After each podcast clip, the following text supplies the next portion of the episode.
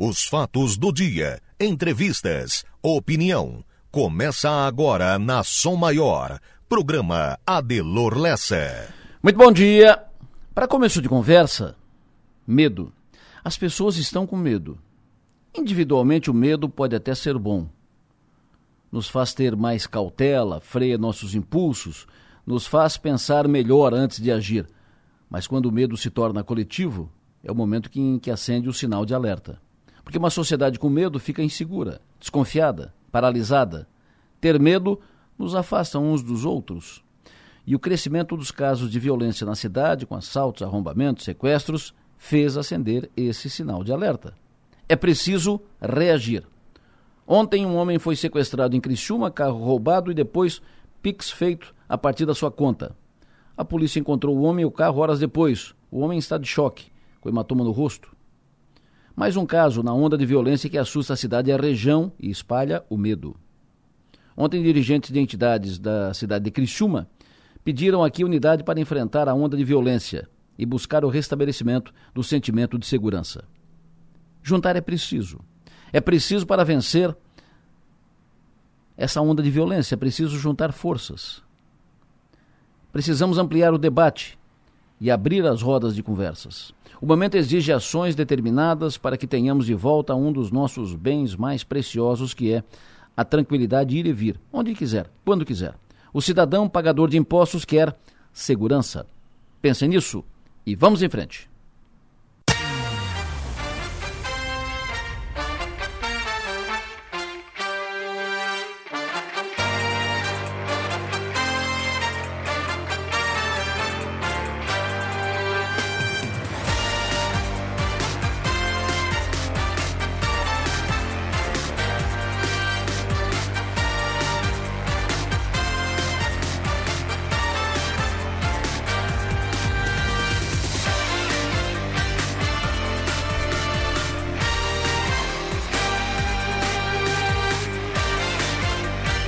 Sul do estado catarinense, 7 horas da manhã, 2 minutos.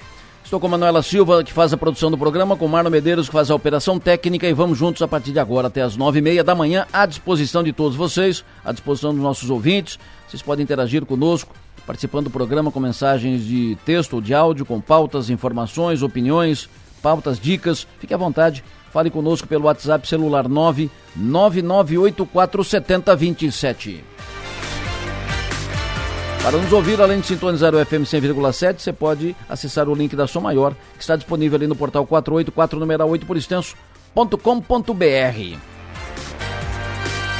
Estamos no dia 24 de janeiro, quero cumprimentar hoje pelo aniversário, um abraço muito forte, um abraço apertado, como diriam os gaúchos tradicionais, um abraço quebra-costelas para o Carlos Alberto Costa Barato, Betinho, Beteira, Beteroide, pai do meu neto, meu querido Beto, Betinho, um abraço, sucesso e energia, um beijo, parabéns. Quero cumprimentar também pelo aniversário a professora Cristiane Tereza, diretora da escola Marcos Ovares, parabéns pelo aniversário. Cumprimento hoje também pelo aniversário a Grazi Gislon, cumprimento Valquíria Bianchim, Cristiane Kaminski, Valquíria da Silva, Cristiano Coral, Dora de Campos, Clarice Darós, Mainara Batista. Parabéns a todos os aniversariantes nesta terça-feira, 24 de janeiro, ano 2023.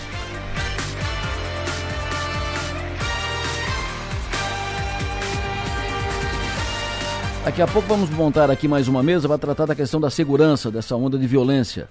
E a Rádio Som Maior vai colocar no ar hoje uma campanha pelo restabelecimento da segurança, porque, como a gente diz, é preciso continuar falando disso, é preciso ampliar a roda de conversa, é preciso, é preciso, é preciso juntar forças. Daqui a pouco voltamos a esse assunto, voltamos à pauta. Daqui a pouco fala conosco, entrevista exclusiva, ex-governador de Santa Catarina, Carlos Moisés. Daqui a pouco fala ao vivo aqui no programa. Pouco também vamos falar sobre o raio-x e o governador Jorginho Melo deu uma pincelada ontem e hoje eles fazem a apresentação oficial, a apresentação à imprensa, o governador Jorginho e o secretário Cleverson, secretário da Fazenda, apresentam hoje o raio-x das finanças do Estado. E o Jorginho diz, não é aquela belezura que o ex-governador uh, anunciava. Daqui a pouco também fala conosco o secretário de Infraestrutura do Estado, Ricardo Grando, vai falar sobre a obra na Serra do Faxinal, que chegou a ser paralisada por um decreto do Estado. Esse decreto foi revogado e a obra será retomada. Segue a obra na Serra do Faxinal, ali em Praia Grande. E o secretário Grando vai falar também sobre restauração das rodovias estaduais e outras obras na área da infraestrutura no sul de Santa Catarina e no estado. Falando em governo do estado, Dona Alice Kirten, mãe do Guga, assumiu ontem, já havia sido anunciada por Jorginho Melo, depois teve um aneurisma e agora está restabelecida. Dona Alice Kirten assumiu ontem como secretária de Ação Social do Estado de Santa Catarina. Também daqui a pouco na pauta do programa vamos falar sobre o aumento do IPTU no Rincão, que continua dando o que falar, vamos falar em seguida. E vamos uh, registrar momentos importantes da apresentação do Éder, a maior contratação feita pelo Criciúma em toda a sua história. Foi ontem à tarde, muita gente no estádio de Heriberto Wilson, a Anu estava lá, o Enio estava lá, sou maior presente e vamos registrar em seguida e o Naci vai falar conosco sobre isso. Mas de início às 7 e 05 Enio Bis traz informações das estradas. Como é que estão as estradas, quais são os fatos de hoje, o que está na tua agenda? Alô, Enio Bis, bom dia. Pois não, Adelor, bom dia para você, bom dia para quem nos acompanha e uma informação importante em Criciúma. Agora, Adelor, a partir das 7 horas da manhã, atenção motorista, a rua Augusto dos Anjos, fica no bairro Pio Correia. Essa rua vai estar totalmente fechada no cruzamento entre a rua Guerra Junqueira até o encontro com a rua Natal Sartor. Entre essas duas ruas fica a Marcelino Champagnat. O porquê da interdição? Porque na Marcelino Champagnat foi feita uma escavação e vai ser instalado o esgoto pluvial. É, é o andamento, o segmento das obras do, de macro drenagem ali do bairro Pio Correia. Como vai ter muita circulação de caminhões, principalmente hoje, atravessando a pista, a Diretoria de Trânsito e Transporte de Criciúma optou por interditar este trecho entre a Guerra Junqueira e a Rua Natal Sator, a Rua Augusto dos Anjos totalmente interditada. A Rua Augusto dos Anjos, só para situar o motorista, é aquela rua onde há muitas clínicas de estética, centros médicos, dá acesso para a SC 108 para quem pega a rodovia sentido Cocal do Sul e Uruçanga. Essa rua não passa, o motorista hoje não vai uh, trafegar por ela de agora, 7 horas da manhã, até às 7 horas da noite, 18 horas por aí.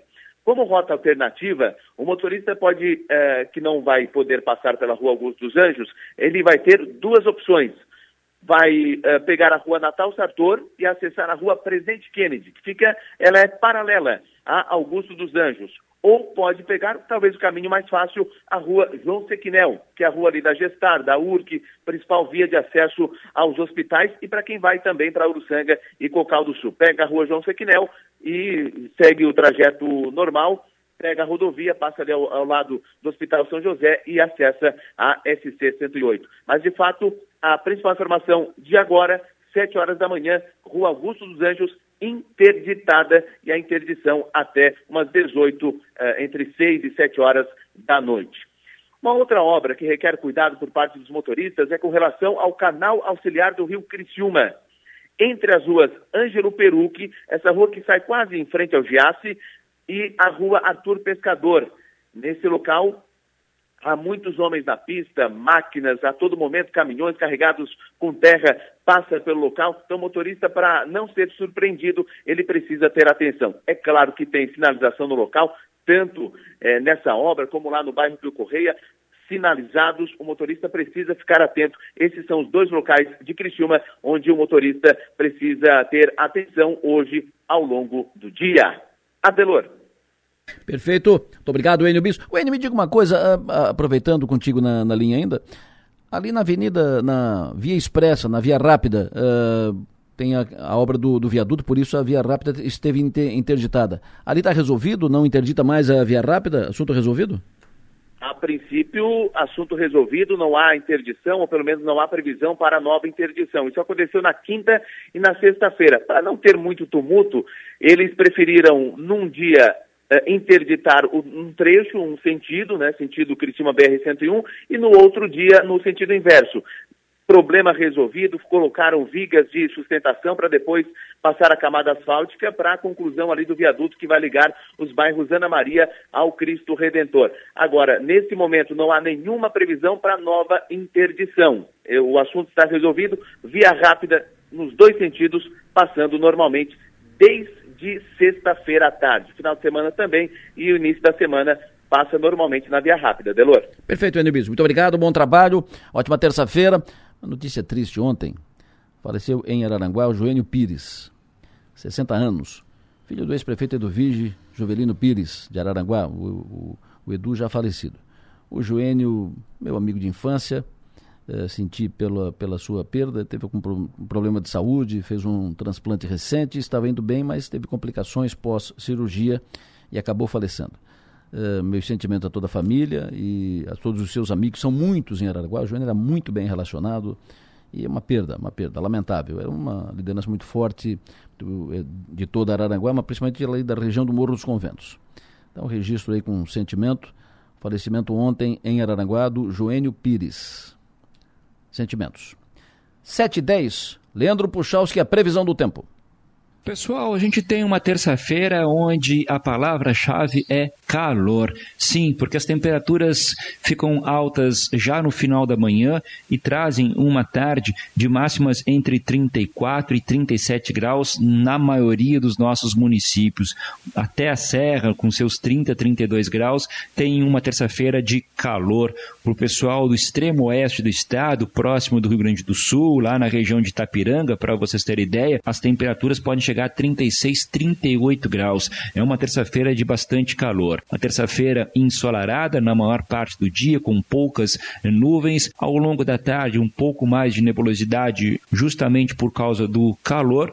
Mas, olha, pessoal, não vou dizer aqui que não possa ter uma pancada de chuva na tarde dessa terça, por causa desse calor. Mas acontecendo pouquíssimas áreas, tá? Na maior parte das nossas regiões, a terça-feira inteira vai ser de tempo mais seco. Com as informações do tempo, Leandro Puchalski. Previsão do tempo. Oferecimento. Instituto Imas. IH Serve. Romance que não acaba na venda. Leandro Puchalski faz previsão do tempo conosco ainda até o final de semana, ainda nas férias do Márcio Sônico. O Márcio Sônico volta conosco na segunda-feira. Segunda-feira, Márcio Sônico conosco. Quero cumprimentar pelo aniversário hoje o Luiz Soares, 36 anos. Parabéns, sucesso e energia. É fato está publicado o ato do secretário, de, do secretário de Infraestrutura do Estado de Santa Catarina, Ricardo Euclides Grando, torna sem efeito o extrato da ordem de paralisação datado dia 16 de janeiro eh, na, nas obras de execução da obra da rodovia na Serra do Faxinal, a rodovia SC 290, Praia Grande, até a divisa com o Rio Grande do Sul. Então, o que assustou a região do Vale do Araranguá, a região da AMESC, Ontem foi mais tranquilo. O pessoal de Praia Grande respirou mais aliviado, porque a obra não para. Secretário Ricardo Grando, em linha conosco. Ricardo Euclides Grando, secretário interino da Infraestrutura de Santa Catarina. Prazer ouvi-lo, muito obrigado pela sua atenção. Bom dia. Alô, secretário Grando, bom dia. Bom dia, como tu... vai, Adelor? Tudo bem, tudo bem. Certo aí? Tudo certo, prazer ouvi-lo, obrigado pela sua atenção. Uh, a obra eh, teve a ordem de paralisação em função de uma, de uma licença. Uh, isso foi revertido. A obra segue, segue na normalidade. Nenhum problema na, na obra na Serra do Faxinal, secretário? Adelor, eh, na Serra do Faxinal, nós temos um problema eh, que diz respeito ao licenciamento ambiental. Foi discutido na área técnica ainda no ano passado, antes da nossa chegada aqui, porque nós tínhamos pouca frente de trabalho, ou seja, a empresa tinha a possibilidade de trabalhar num trecho pequeno em função de ser esse trecho que tem a possibilidade dessa operação sem o licenciamento do ICMBio e também do IBAMA. A gente está aí numa área de um parque nacional, que você sabe, né? uma obra absolutamente importante para o Estado, não só para o Sul, né? até pela essa ligação de, de Tambará com Praia Grande, são 36 quilômetros, uma estrada ainda da década de 70 e, sem dúvida, é importante para Praia Grande, é importante para Santa Catarina. A determinação que nós temos do governador Jorginho Melo é que as obras que estiverem regulares, não obstante é, todas as dificuldades encontradas, que foram inúmeras horas de serviço agora no final do ano passado, mas a gente vai continuar tocando. Então, a minha determinação é que a empresa continue trabalhando, é, enquanto a gente, obviamente, gestiona junto a esses órgãos, que são federais, não dependem do Estado, para que a gente possa, obviamente, ter essas licenças e continuar a obra. Perfeito. Pela informação, o que falta lá na obra é a liberação da ASV, Autorização de Supressão Vegetal, que é liberada pelo governo federal. Uh, tem previsão para isso? Não, a gente não tem previsão, até porque uh, a, a, o tempo desses órgãos federais é outro, né? Quando se trata, trata de parque nacional, né, tem muito rigor até porque ali tem espécies é, ameaçadas de extinção, então a gente está gestionando, nós temos aqui um setor, que é a nossa assessoria de meio ambiente, a ASMAN, é, que faz essa interlocução de forma permanente, mas eles, por enquanto, não nos deram um prazo. Né? Isso está sendo acompanhado semanalmente e a nossa expectativa é que a gente possa dar continuidade, é, aquela que é um, uma reivindicação de 50 anos aí, é, da pavimentação da serra e a gente vai dar toda uma atenção. Perfeito. Como é essa pendência, o que, que pode ser feito, o que, que não pode ser feito na, na obra na Serra do Faxinal, que vai ali desde o pé ali da, uh, o pé da serra ali, Praia Grande, até lá a divisa com o Rio Grande do Sul, já quase em Cambará? Então, a intervenção uh, que a empresa está fazendo aí no pé da serra, ela vai até, até o momento em que nós tivermos chegado ao trecho que demanda de licenciamento de supressão florestal. Né? A partir desse momento, quando a gente tiver que começar uh, para fazer a implantação e o leito, né, se não tiver licenciamento, a gente vai ter que parar. Daí, obviamente, que não vai depender da gente. Muitas vezes, esse é um processo administrativo, Adelante, da paralisação, para que a gente não perca os prazos, né? Porque nós temos contratos, esses contratos têm prazo, então a paralisação é uma medida administrativa que visa a gente ganhar tempo quando a gente tem que superar alguma dificuldade, como é esse caso do licenciamento. Perfeito. Eh, qual é a previsão de conclusão daquela obra ali na Serra do Faxinal, secretário? Na princípio, uh, nós tínhamos em torno de 30 meses, essa era uma previsão inicial. Nós vamos ter que ver, obviamente, como vai ficar agora, porque nós temos uma dificuldade grande aqui, nós encontramos em torno de 3 bilhões de reais aqui na Secretaria de Infraestrutura, entre o famoso PIX, entre os convênios e obras que foram licitadas pela própria Secretaria. Esses valores estão sendo é, compilados, a gente vai fazer uma apresentação ao governador do estado nos próximos dias, para que daí, junto com a Fazenda, a gente possa fazer um cronograma. Foram dadas é, muitas ordens de serviço de valores significativos, né, que ultrapassam 100 milhões, é, caso até de 200 milhões de reais, como é o caso do contorno viário lá do Cocal do Sul, que liga o do Sangra a Criciúma, e obviamente que o Estado não dispõe desse recurso financeiro. Então, é, nós devemos acelerar as obras, obviamente, onde a gente tiver a possibilidade uh, financeira para fazê-lo. E a Serra do Faxinal é prioridade para o Estado e a determinação do governador é que as obras que estiverem irregulares a gente continue trabalhando. Ou seja, o senhor está dizendo que foram assinados uh, compromissos, uh, anunciadas obras, sem dinheiro suficiente para isso? Adelor, para você ter uma ideia, apenas nos últimos quatro meses do ano passado, foram assinadas ordens de serviço que ultrapassou um bilhão de reais. Então, nós temos que ver isso com bastante responsabilidade. É, o orçamento que foi nos deixado é, não contempla esse montante, então realmente vai ser um exercício é, para que a gente possa, obviamente, ver o que, que nós vamos fazer com essas inúmeras autorizações, algumas obras de serviço, ordens de serviço, algumas ordens de serviço sem o, o, devido processo, porque na realidade nós temos questões aí que não tinha nenhum licenciamento, então, nós estamos vendo isso ah, com muito critério e vamos apresentar ao governo para que ele tome a decisão. O senhor citou aí a obra do anel de contorno de, de Cocal. Essa obra para? Essa é uma obra de, que ultrapassa 200 milhões de reais, né? Nós temos que ver, quem sabe, a questão do cronograma ele seja revisto, né? A gente sabe da importância disso, mas apenas aí no sul do estado nós devemos ter ordem de serviço, como também é o caso da obra de Praia Grande a Jacinto, né, que é uma obra de quase 70 milhões, a empresa está reivindicando aditivo há mais de seis meses, isso eh, não foi feito, então nós devemos ter aí na ordem de 400 milhões de reais apenas no sul do estado. Obviamente, historicamente, a Secretaria de Estado eh, nunca teve um montante de, de recursos e de autorizações num único momento. Então, nós vamos ter que analisar agora o que a gente consegue fazer e como é que a gente vai tocar esse processo todo. Já que estamos falando de obras, essa obra em Sara, SC 445, rodovia Paulino Búrigo, eh, que tem contrato, tem compromisso, tem anúncio de duplicação da obra. Tem o primeiro trecho em andamento e pre previsão para o segundo trecho. O que, que o senhor anuncia dessa obra? Então, essa obra vai entrar no radar como todas as outras, né? Nós temos aqui mais de uma centena de obras, nós temos na Secretaria mais de 500 processos em andamento, seja de de implantação, seja de recuperação, seja de construção uh, de edifícios, a questão das obras escolares também estão conosco aqui. Né? então a gente vai ter que ver de uma por uma. Eu não sei dizer exatamente uh, o que, que nós iremos fazer nesse momento em cada uma delas. O senhor tem alguma, algum plano já uh, sobre restauração de rodovias estaduais que estão em petição de miséria, algumas em situação lamentável, buracos de, to, de todos os tamanhos. O senhor tem alguma projeção para isso, secretário?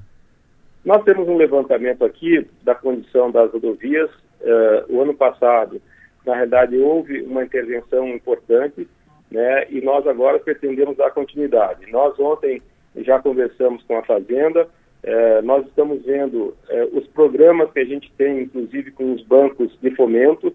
Né, a nossa intenção é nós podemos fazer um financiamento importante né, para que a gente faça um programa de recuperação em toda a nossa malha viária. Nós temos 6.300 quilômetros de rodovias estaduais, sendo 5 mil quilômetros de rodovias pavimentadas. Obviamente que eh, o tempo muitas vezes eh, dificulta, porque muita chuva dificulta, eh, ele prejudica o pavimento, eh, mas a, nossa intenção e a determinação do governador é que a gente faça um projeto.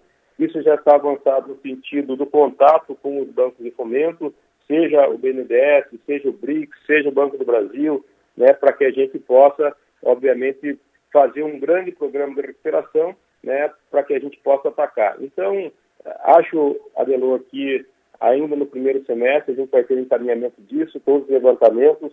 Uh, nós já levantamos a condição de endividamento do Estado, a gente tem a possibilidade de captar recursos importantes e é o caminho que nós vamos dar. Por isso que as obras que foram iniciadas talvez tenham a possibilidade de um suporte em função eh, desses financiamentos, porque o Estado, infelizmente, não tem caixa. O Estado não tem caixa para fazer tudo que está eh, assinado, comprometido e anunciado. É, em suma, é isso? É, exatamente. O ouvinte pergunta para o senhor: há risco de paralisação da obra SC-108, que liga Jacinto Machado à Praia Grande, que o senhor citou há pouco? Então, nós, eu determinei que o pessoal faça uma conversa com a empresa.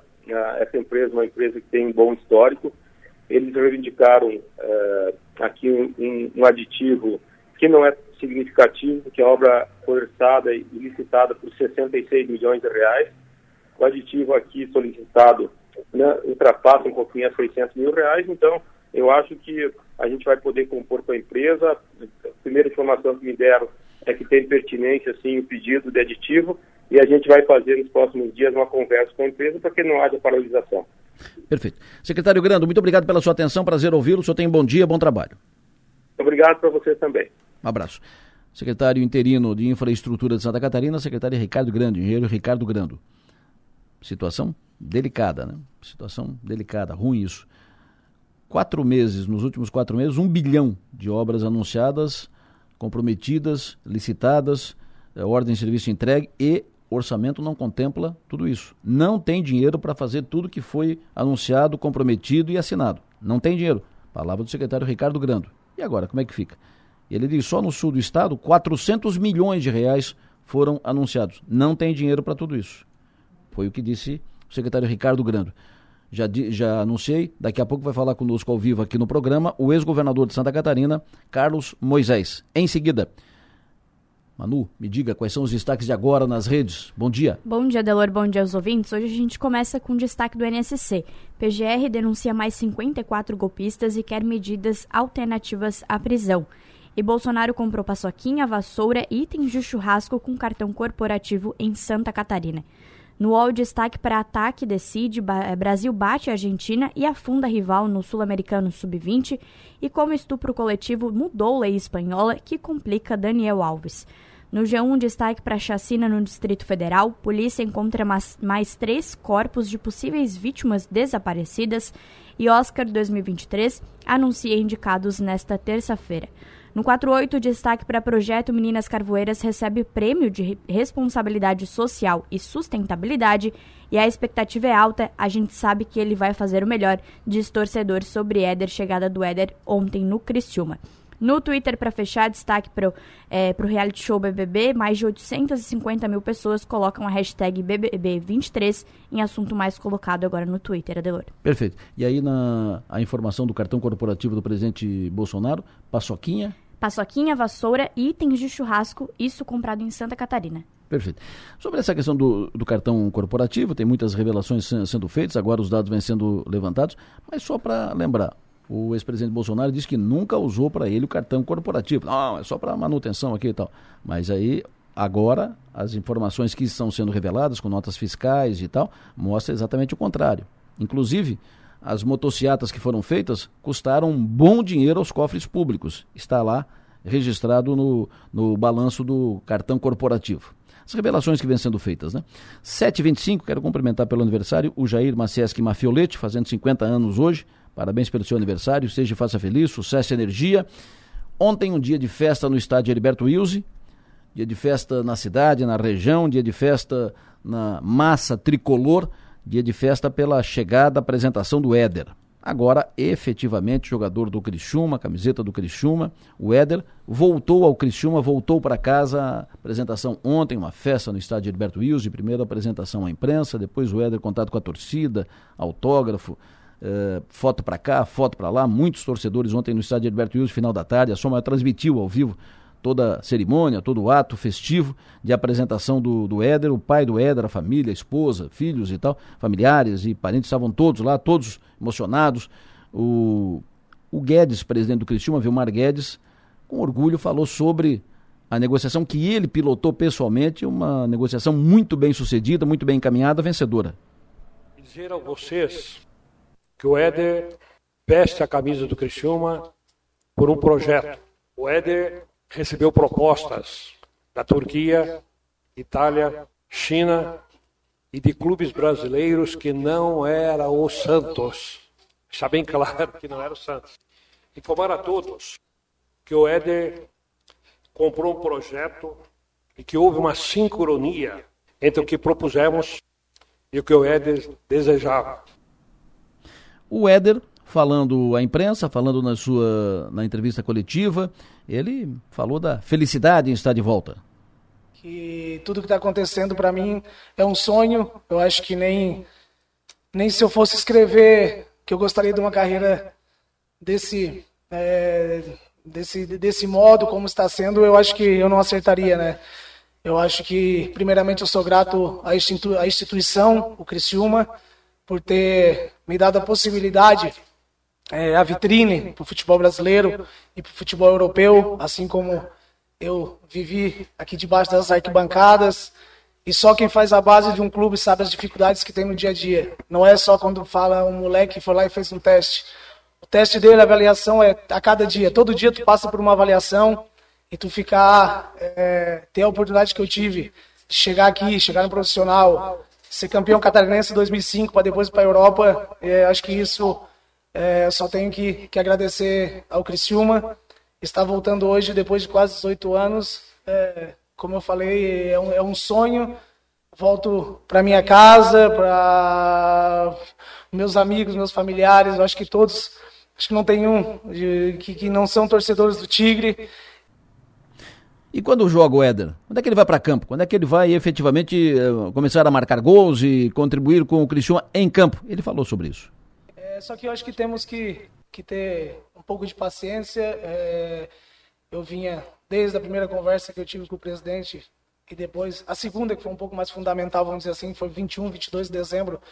Eu já comecei a treinar. É lógico que você não treinando com com a equipe e com o grupo não é a mesma coisa. Então, eu acho que, que não podemos fazer erro para depois perder meses para frente. Eu acho que é, o meu primeiro ano, quando eu cheguei no São Paulo, eu fiz esse erro, que eu cheguei depois de alguns meses parado e o Mr. Crespo quis que eu já já treinasse com o grupo e eu perdi um pouco de meses. Então, eu acho que temos que, que ter cautela. Hoje fiz vários é, teste físico, comecei a treinar hoje com o elenco, treinei de manhã, treinei à tarde, estou me sentindo bem porque eu vinha treinando, mas eu acho que temos que ter cautela, como eu falei, é, não para não cometer um erro e depois perder mais tempo.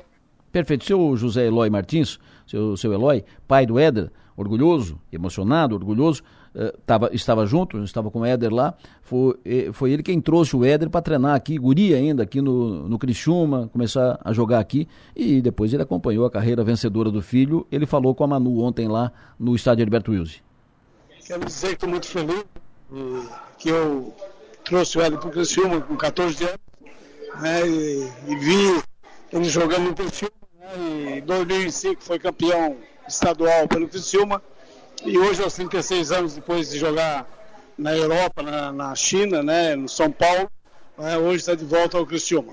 Isso aí deixa nós todos felizes, né? E, é um compromisso realmente familiar né, que nós temos. Eu tenho certeza absoluta que o Éder vai dar todo o, o, o empenho dele. Sete e meia da manhã, seu João Nassif, alô, bom dia. Bom dia, seu Adelor. O Éder tá aí, seu João. Vestiu a camisa do Criciúma, está se preparando para entrar em campo, uh, daqui a pouco estará dando alegria ao torcedor. É o que todo mundo espera, né, Adelor?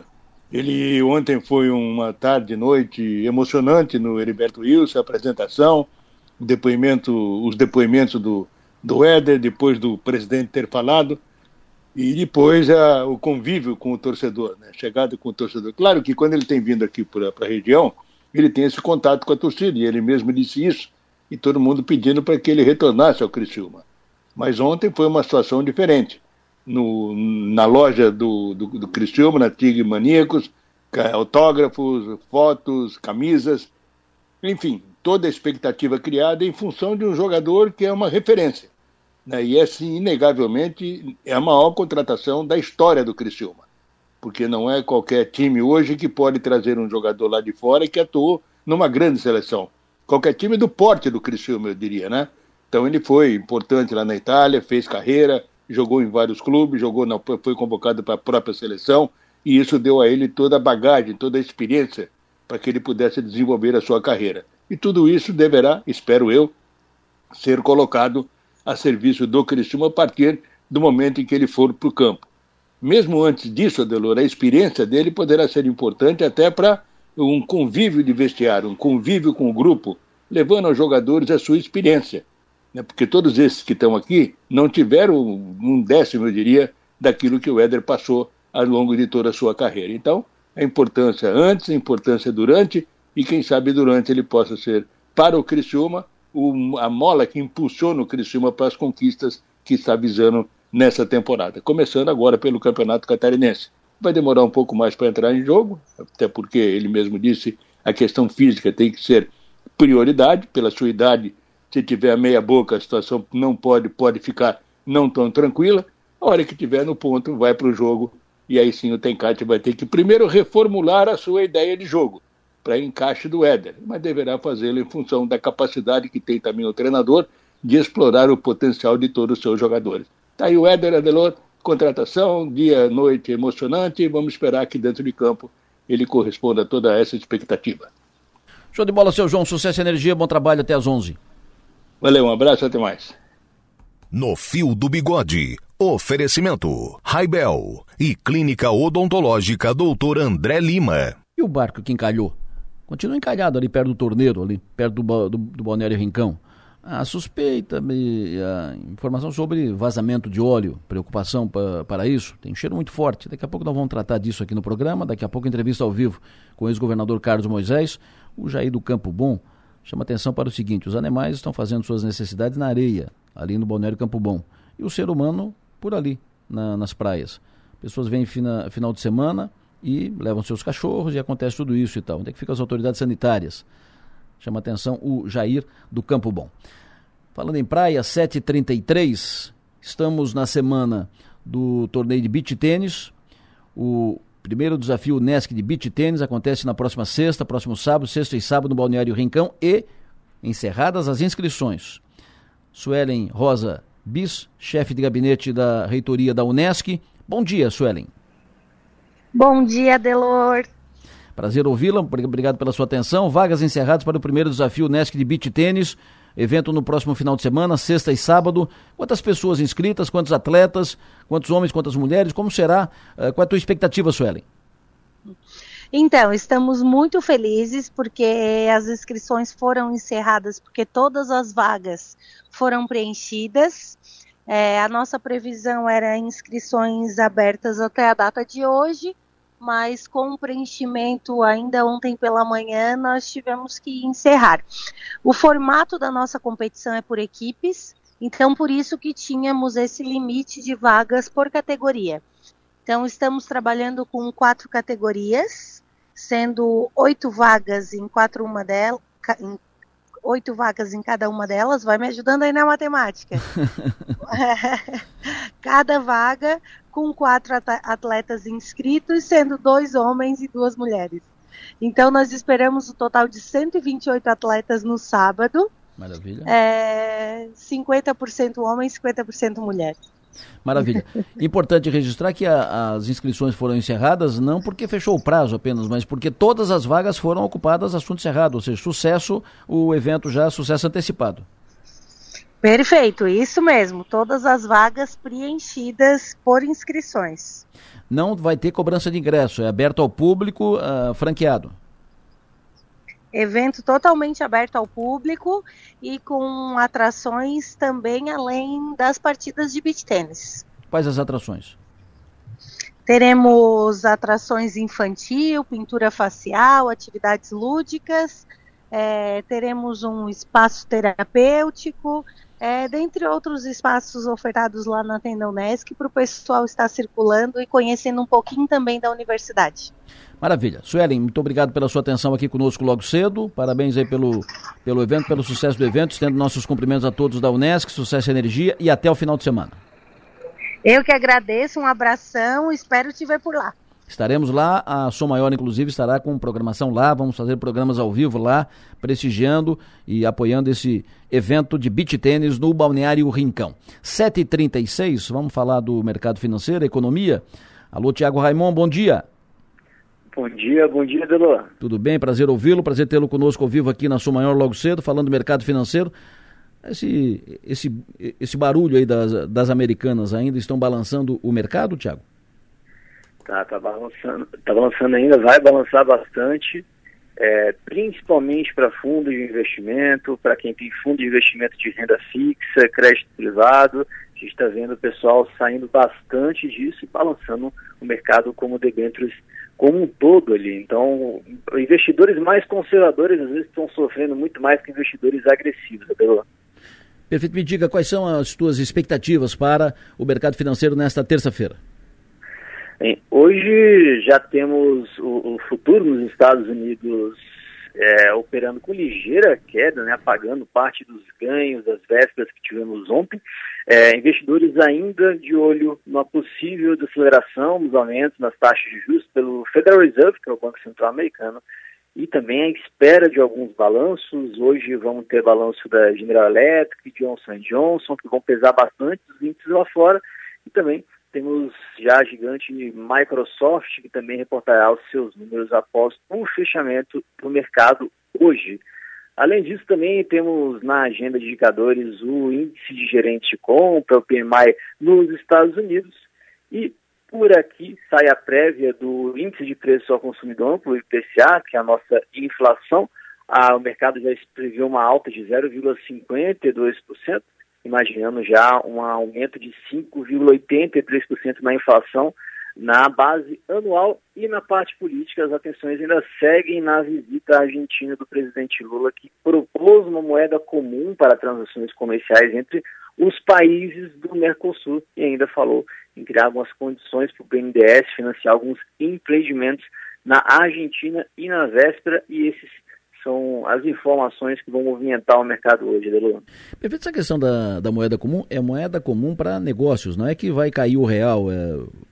não, né? Mantém o real, né? Ex exatamente, é uma moeda comum, não uma moeda única, né? Okay. Então, isso já existe há um tempo, então a ideia é principalmente dar uma estabilizada na diferença da moeda entre os dois. Né? É, o Lula já tentou isso, Sarney já tentou isso, e agora tem uma próxima uh, estudo para ver a, a visibilidade dessa moeda. Isso é uma moeda só para negócios, é isso? Seria uma moeda só para negócios, né? Já tem a ideia de ser chamado de SUR aqui. Uh, uh, inicialmente pensa-se também para ser uma moeda exclusivamente para agrícolas, né? Então ali para você para a Argentina e para o Brasil serem menos dependentes do dólar, né? Então você consegue fazer uma outra moeda justamente para isso ficar mais, uh, uh, mais estável essa relação entre os dois. Sim. E aí, claro, tem muito estudo ainda para vir. Perfeito. Muito obrigado, Tiago Ramon. Sucesso e energia, bom trabalho, até amanhã. Obrigado, Adelo, até amanhã. No bolso e na bolsa. Oferecimento. Locativa. Olha, o ouvinte chama atenção, alô, Prefeitura de Criciúma. Situação da rua Maurília da Silva Bocalon, bairro Mina do Mato. Mandou fotos aqui, a rua, as lajotas fora do lugar, os buracos e tal. A rua esburacada, lajotas. Então ele pede, quem passou a mensagem foi o Leandro de Almeida, pede um, uma atenção da Prefeitura, ali na, no bairro Mina do Mato, rua Maurília da Silva Bocalon. Rua Maurília da Silva Bocalon, bairro Mina do Mato. Uh, buracos, lajotas, lajotas fora de, de lugar, a situação delicada, ruim ali na rua da Mina do Mato. Depois do intervalo nós vamos falar de segurança. 7h45, daqui a pouco fala conosco ao vivo aqui no programa o ex-governador de Santa Catarina, Carlos Moisés. Agora eu quero saber da Suelen. Suelen, a a Suelen não, a Suelen falou conosco há pouco. Quero saber agora da jornalista Stephanie. Vamos para a redação do 48. Stephanie Machado, muito bom dia. Quais são os destaques de agora no 48, Stephanie? Bom dia, Delor. Bom dia aos ouvintes. Um homem de 26 anos foi preso após descumprir uma medida protetiva, ameaçar a ex-mulher e fugir com a filha na madrugada de hoje, no bairro Floresta, em Braço do Norte. A solicitante informou à polícia militar que o ex-marido esteve na residência, pegou a força a menina de um ano e 11 meses e a ameaçou com faca. Na sequência, ele fugiu do local com o bebê. Posteriormente, a guarnição encontrou a menina na casa do padrasto da vítima. O autor, porém, já havia saído do local. Mais tarde, a PM foi acionada novamente porque o ex-marido havia retornado à residência da vítima. Portanto, ele foi preso e encaminhado à delegacia. E ontem, um bar no bairro Mar Grosso, em Laguna, foi alvo de furto. O responsável contou à PM que, ao chegar no local, se deparou com as portas arrombadas do estabelecimento, o interior bagunçado e a falta de dinheiro no caixa. Câmeras de monitoramento flagraram toda a ação do autor. Um boletim de ocorrência foi registrado, porém ninguém foi preso. Outros detalhes sobre essas ocorrências podem ser conferidos agora no Portal 48. Adelor. Perfeito, muito obrigado, Stephanie Machado, da redação do, do Portal 48. Nós estamos falando aqui desde, desde ontem de violência. A cidade fala dessa onda de violência na cidade. São fatos para as autoridades que estão envolvidas, para os técnicos envolvidos, pode ser cíclico, pode ser uh, pontual, pode ser mais as pessoas, o cidadão comum que está do lado de fora, que está do outro lado do balcão, fica preocupado, angustiado com tudo isso. São casos graves, como o do shopping, ontem um, um anunciado sequestro, um sequestro relâmpago, e todos os dias temos ocorrências, como não tínhamos ocorrências seguidas em, número, em números consideráveis que assustam, impressionam e levam medo, uh, espalham medo entre as pessoas. As pessoas não tinham mais isso durante uh, algum tempo, fazia algum tempo que não tinham isso tudo junto. Ontem nós fizemos uma mesa aqui com representantes da sociedade. Presidente do Forcri, presidente da SIC, presidente da CDL, vice-presidente da, da OABC. A OABC é representada pelo vice-presidente, porque a presidente na, naquele horário não poderia estar conosco.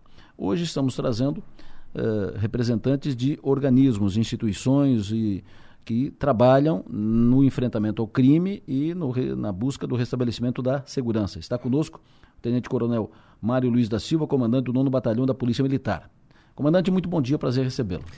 Muito bom dia, Deloro. Muito bom dia a todos os ouvintes da Som Maior. É um grato prazer estar nos microfones dessa tão tão considerada rádio. Imagina, prazer recebê-lo, primeira vez que conversamos, primeira vez que recebemos o senhor aqui no estúdio Sou Maior, prazer tê-lo conosco, conte sempre conosco. Está conosco também no estúdio, Fred Gomes, que é o coordenador do Gabinete de Gestão Integrada Municipal. Fred, muito bom dia.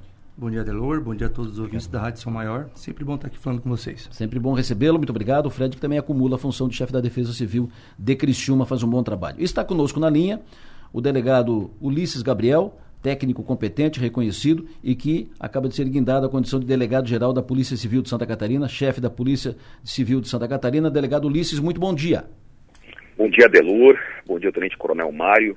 Bom dia também ao Fred Gomes, coordenador do Gabinete de Gestão Integrada, e a todos os ouvintes da Rádio Maior. Delegado, quero começar com, com o senhor, se, se me permite, quero ouvi-lo, até porque o senhor está uh, fora e tem agenda a cumprir na, na sua função de delegado-geral da Polícia Civil, e eu quero ouvi-lo sobre o seguinte, o que, que o cidadão contribuinte pode esperar da chefia estadual da Polícia Civil sobre reforço do efetivo, ações, eh, ações efetivas, considerando, e ações especiais, excepcionais, considerando uma excepcionalidade de, uh, da situação aqui na cidade de Criciúma e no entorno? Exatamente. Nós, é, nos anos de 2021 e 2022 tivemos um decréscimo muito grande do efetivo da Polícia Civil de Santa Catarina na região de Criciúma. Proporcionalmente falando, é uma região que está um déficit superior às demais regiões, em especial Araranguá, Tubarão e também Lagoa. Então nós temos aí é, praticamente um efetivo igual ao de Tubarão na cidade de Criciúma, só que a população acaba sendo o dobro.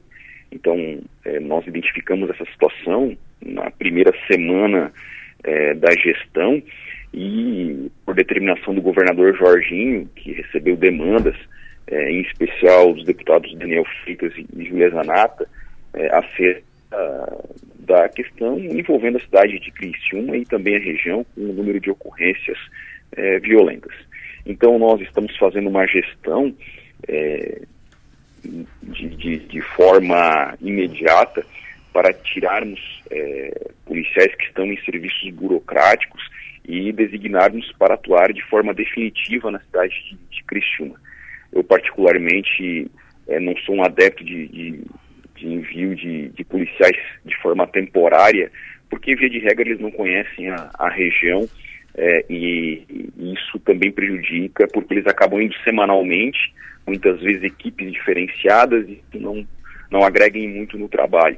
Então nós, é, nesta semana, designamos dois delegados para atuarem na cidade de Criciúma, e isso é, faz com que o nosso efetivo, que chegou a ter 17 delegados de polícia e passou para 12 é, no ano de 2022, é, possa ter aí uma agregação de mais é, dois delegados, porque há cidades é, da região sem delegados há um tempo. Então, o primeiro ponto foi uma ação emergencial é, imediata para que nós possamos deslocar efetivo de forma definitiva para a cidade de Criciúma e estamos encaminhando a situação de dois concursos públicos, um já em fase mais adiantada é, para delegados de polícia e psicólogos policiais e outro para agentes escrivães que está em fase de autorização do concurso. Isso tem que respeitar, na verdade, também uma questão orçamentária do Estado. E outro ponto encaminhado é de um projeto de lei para a contratação de agentes temporários porque com a contratação de agentes temporários administrativos, nós colocamos essas pessoas no atendimento de registro de ocorrência e ao público e podemos deslocar os policiais civis para atuarem na atividade fim, que é de, de investigação. Então, nós precisamos resolver um dos piores problemas da Polícia Civil de Santa Catarina, que é o, o efetivo, porque o último concurso para delegado foi há oito anos, e o último concurso para agente e escrivão foi há cinco anos. Então nós passamos aí um largo período, todo o governo anterior, sem é, concurso para é, policiais civis, e isso causou agora um apagão grave, até porque, por exemplo, Adelor, nessa questão de roubos, é, a equipe que atua nisso na divisão de investigação criminal, que é coordenada pelo delegado Yuri, é, está extremamente reduzida. Então isso causou um prejuízo que ensejou aí é, danos à cidade em razão desses crimes violentos. E, então, o nosso maior problema tem sido a questão do efetivo, sem contar que eh, nós estamos prestando apoio através da DIC em ações pontuais com de Criciúma em operações de cumprimento de mandados de busca e, e mandados de prisão. Estou articulando e, e desde a semana passada já venho conversando com o Tenente Coronel Mário é, para nós é, darmos uma resposta, até porque, é, não só porque sou da região, mas porque foi um aumento de violência fora da curva. Perfeito. Uh, ou seja, vai ter que ser reconstituído o, efetivo ao longo do tempo, mas de imediato, numa ação emergencial, haverá um aumento do efetivo em Criciúma. Sim, exatamente.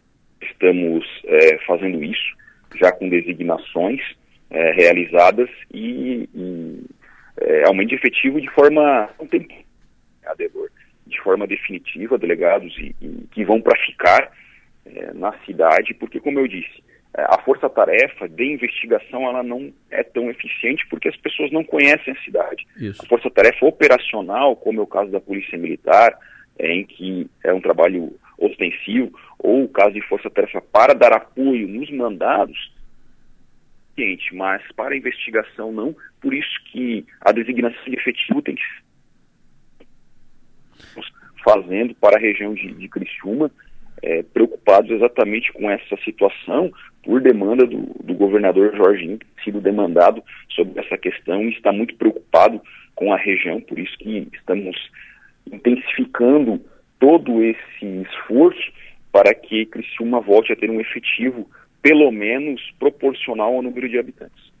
O senhor tem projetado alguma ação especial, além de aumentar o efetivo, alguma ação especial, uh, operações e, e especiais da Polícia Civil nesse momento uh, especial em Criciúma? Então, nós é, fizemos uma articulação é, com a Diretoria Estadual de Investigação Criminal e a Diretoria de Inteligência, que consiste no seguinte: é, nós pegamos as 10 cidades de Santa Catarina que mais têm ocorrências violentas é, seja de homicídio, seja de latrocínio. E essas cidades, então, é, passarão a ter uma atuação é, de pelo menos 90 dias, uma atuação constante, teoria de investigações criminais de Santa Catarina. É, então, elas, é, as unidades como a divisão de repressão a roubos, a divisão de combate a organizações criminosas, é, ficariam é, 90 dias nessas 10 cidades e a partir daí, então, é, começaria um trabalho investigativo de forma perene, não temporário, mas de forma alongado, de, de, de, médio prazo, e depois disso executariam as operações em conjunto com os policiais civis da área. Então, nós buscamos isso porque Santa Catarina é, uma, é, uma, é um estado que em 80% dos municípios não há crimes violentos. Os crimes violentos acabam se concentrando em um maior número de cidades, eh, em um menor número de cidades e em cidades um pouco maiores.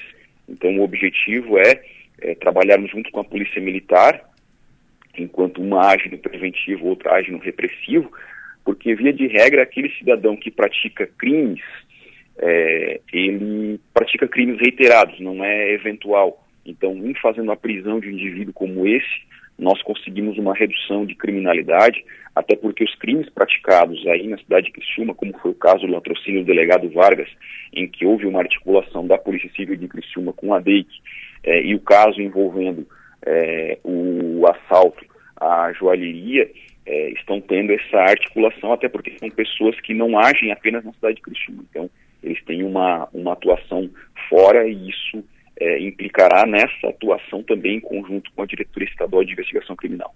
Delegado Ulisses, muito obrigado pela sua atenção, prazer ouvi-lo. O senhor tem bom dia, bom trabalho. Muito obrigado, um grande abraço.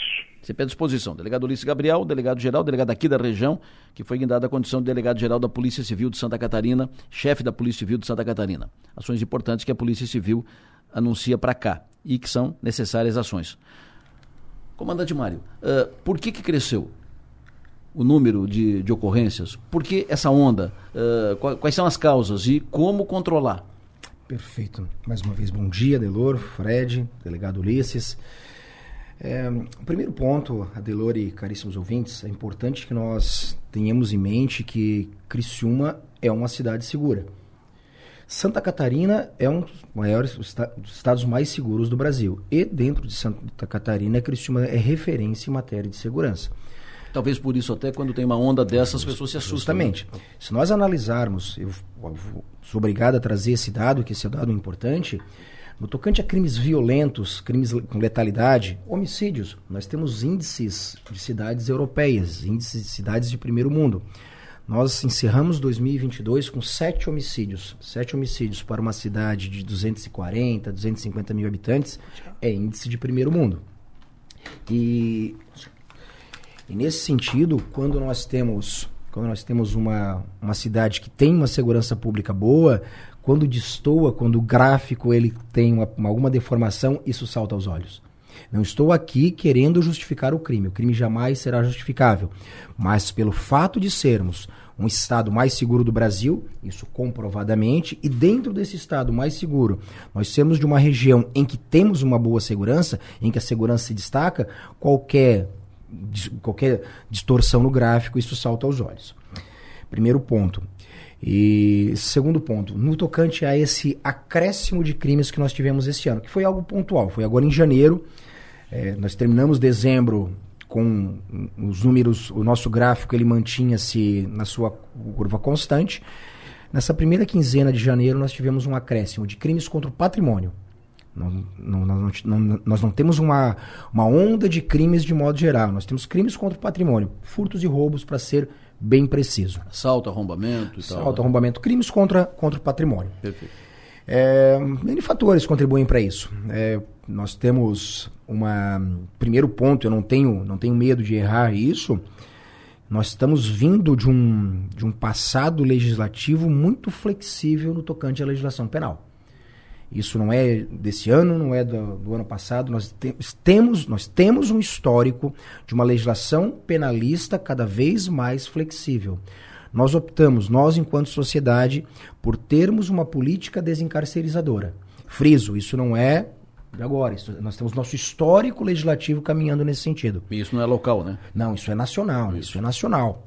E entanto que o crime não aumenta, os crimes contra o patrimônio não aumentaram em Criciúma. Isso são, são o, o, crime de bagatela, esse crime pequeno, o furto, aquele que incomoda o cidadão, aquele arrombamento que leva uma TV, uma bicicleta, que o, o, o montante é pequeno, mas causa um grande, um grande desconforto. Isso tem um aumento nacional. Por quê? Porque nós estamos vindo de uma legislação penalista flexível. É, em, em, em termos mais simplistas, o criminoso ele não fica encarcerado, ele não fica preso. Uh, coronel, mas isso é bom ou é ruim? Não, eu não estou dizendo se é bom ou ruim, eu estou trazendo para reflexão. Nós, enquanto sociedade, optamos por ter essa, dessa forma de trabalho.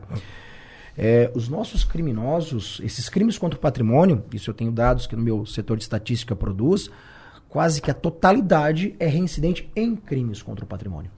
Nós estamos prendendo o cidadão que foi preso uma, duas, três, quatro vezes pelo mesmo crime. Aquele crime, aquele que incomoda. E esse que destoou aqui na cidade, de arrebentar um portão e furtar uma bicicleta, uma TV. Ah, mas comandante, isso aí é um furto pequeno. É, de fato, mas para a vítima isso é muito grave. É esse que está, está incomodando. Então eu tenho esse ponto, eu não tenho, não tenho medo de dizer, não tenho dúvida que isso influencia e vai continuar influenciando. Mas também até para que a sociedade não Mas se Mas o sinta... cara que rouba na, na, o cara que fez o roubo da, da joalheria, que sequestrou ontem o, o, o cidadão uh, e que roubou em condomínio, é o mesmo que rouba fio de cobre, é o mesmo que rouba hum, portão de... Não, não, não é. São crimes distintos, Adelor e caríssimos ouvintes. São, são crimes, grupos distintos. São crimes distintos. E grupos distintos. Esse que praticou o roubo à joalheria, por exemplo, esse é um crime diferenciado. Esse é um crime diferenciado. Tanto que, em que pese muito grave, é algo sazonal é algo pontual. A mesma coisa nós dissemos o fatídico roubo ao Banco do Brasil. Não é esse cara que fez o fatídico roubo ao Banco do Brasil que furta TV, furta cobre. É claro que nós não podemos aceitar crimes como esse, como o do Banco do Brasil, em, em, em, grandíssima magnitude, como o da joalheria, só que são algo pontuais. Novamente, não podemos, não aceitamos, mas conseguimos compreender. Agora, o que está, o que destoa a nossa curva e o que está causando desconforto na comunidade é esse furto pequeno, é esse roubo pequeno. É isso que causa a sensação de insegurança.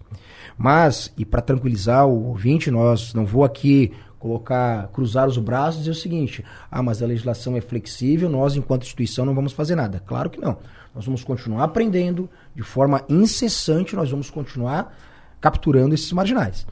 É, eu vou trazer até um caso interessante. Nós tivemos semana passada um cidadão que ele furtou, na verdade na mesma noite foram dois furtos. Um deles foi um furto a, uma, a um estabelecimento comercial onde foi subtraído uma, uma TV e mais alguns bens e os nossos policiais fizeram a captura, passaram a madrugada toda, toda conseguiram localizar. A, uma policial feminina, ela lesionou o joelho nessa, nessa captura. E antes do joelho dela estar tá recuperado, o cidadão já estava na rua, o marginal já estava na rua. Então nós não podemos compreender e aceitar isso como, como normal. Nós, claro. enquanto sociedade, isso eu faço essa provocação, que nós, enquanto sociedade, não podemos aceitar isso como normal. Mas, Adelore, continuando, novamente, não para não simplesmente ficaria muito cômodo para mim, enquanto comandante, dizer assim, ah, é assim, vamos deixar assim. Não, nós estamos atuando, estamos atuando de forma muito incisiva, nós tivemos, desde início de janeiro, quando nós tivemos essa, essa alteração da curva do gráfico, eu tinha recém assumido essa função que eu estou, nós desencadeamos uma operação para restabelecer essa sensação de segurança na comunidade, essa operação que nós estamos encaminhando, trabalhando com duas frentes de atuação. Nós passamos a atuar nas nossas áreas vermelhas, as áreas que sabidamente são envolvidas pelo crime, onde o criminoso reside ou onde ele, ele esconde os seus bens, atuamos sufocando o crime nessa, nessas regiões, sufocando o crime nessas regiões, e nas áreas comerciais, as áreas de circulação de pessoas, nós intensificamos a presença da Polícia Militar. Qual o escopo dessa, dessa operação? Garantir a segurança efetivamente, num aspecto concreto, prendendo, capturando o marginal, e garantir a sensação de segurança. Porque por vezes a sensação de segurança, que não é a mesma coisa que segurança, ela é mais importante que a própria segurança o cidadão que está na frente do seu estabelecimento comercial ver uma viatura policial ali postada, claro. isso traz uma sensação de segurança, que são conceitos distintos, Adelor e caríssimos ouvintes. São fatores distintos, sensação e própria segurança. Nesse sentido, há, há duas semanas nós logramos êxito em capturar os dois principais suspeitos desses roubos que vinham ocorrendo na cidade. E no mesmo dia, os dois foram capturados. Na verdade, um dia e o outro no outro dia, em 24 horas. Um deles, nós já tínhamos uma, ambos com vasta passagem criminal, um foragido do presídio, e a partir dali nós já tivemos um achatamento da, do gráfico dos crimes contra o patrimônio, dos roubos propriamente dito. Tem um ouvinte uh, que está acompanhando a, a, nossa mesa, a, a, discussão aqui na Som Maior, ela dá sua contribuição. Vamos ouvi-la. Oi, bom dia, Delora Maria Andina. É, eu gostaria, é, eu não estou entendendo ali. Na realidade, quem faz o policiamento na cidade é a polícia militar. A civil só investiga. Então, o problema está com a polícia militar e não com a polícia civil. Ou estou errada? O que, que o senhor diz, comandante? Posso responder? Opa. Pois bem, aqui é um, um somatório, opa, é um somatório de, de forças. Nesse contexto, há um somatório de forças. Evidentemente que a, a primeira atuação, a prevenção é com a Polícia Militar. Contudo, é, atuação investigativa da Polícia Civil para produzir provas para que aquele cidadão que está praticando o crime seja preso antes mesmo de praticar o delito ou depois de praticar o delito, que ele seja recolhido ao presídio, que ele seja condenado, isso é atribuição da Polícia Civil. Então, nesse contexto, a importância da atuação das duas instituições, das duas polícias. Fred, coordenador do Gabinete de Gestão Integrada Municipal, o GGIM. Uh, como, é que o, como é que o gabinete se, se posiciona em relação a isso? O gabinete acompanha tudo isso, fez uma reunião extraordinária, inclusive em função da, da onda, da, da curva nova que, que acabou uh, sendo registrada. Como é que o gabinete se posiciona? O que, o que pode ser feito, deve ser feito? Então, Adelor, volto a cumprimentá-lo aqui, Tenente Coronel Mário, a todos que nos ouvem. Então, Adelor, o, só para falar um pouquinho de GGM, é, o presidente do GGM é o prefeito. E aí abaixo do prefeito vem o coordenador geral, que é o Fred. Né? Então, por lei, o prefeito é, é o presidente do GGM. É, nessa reunião, que foi a primeira reunião do ano do GGM, inclusive foi uma reunião extraordinária. A primeira ordinária está marcada agora para o mês que vem.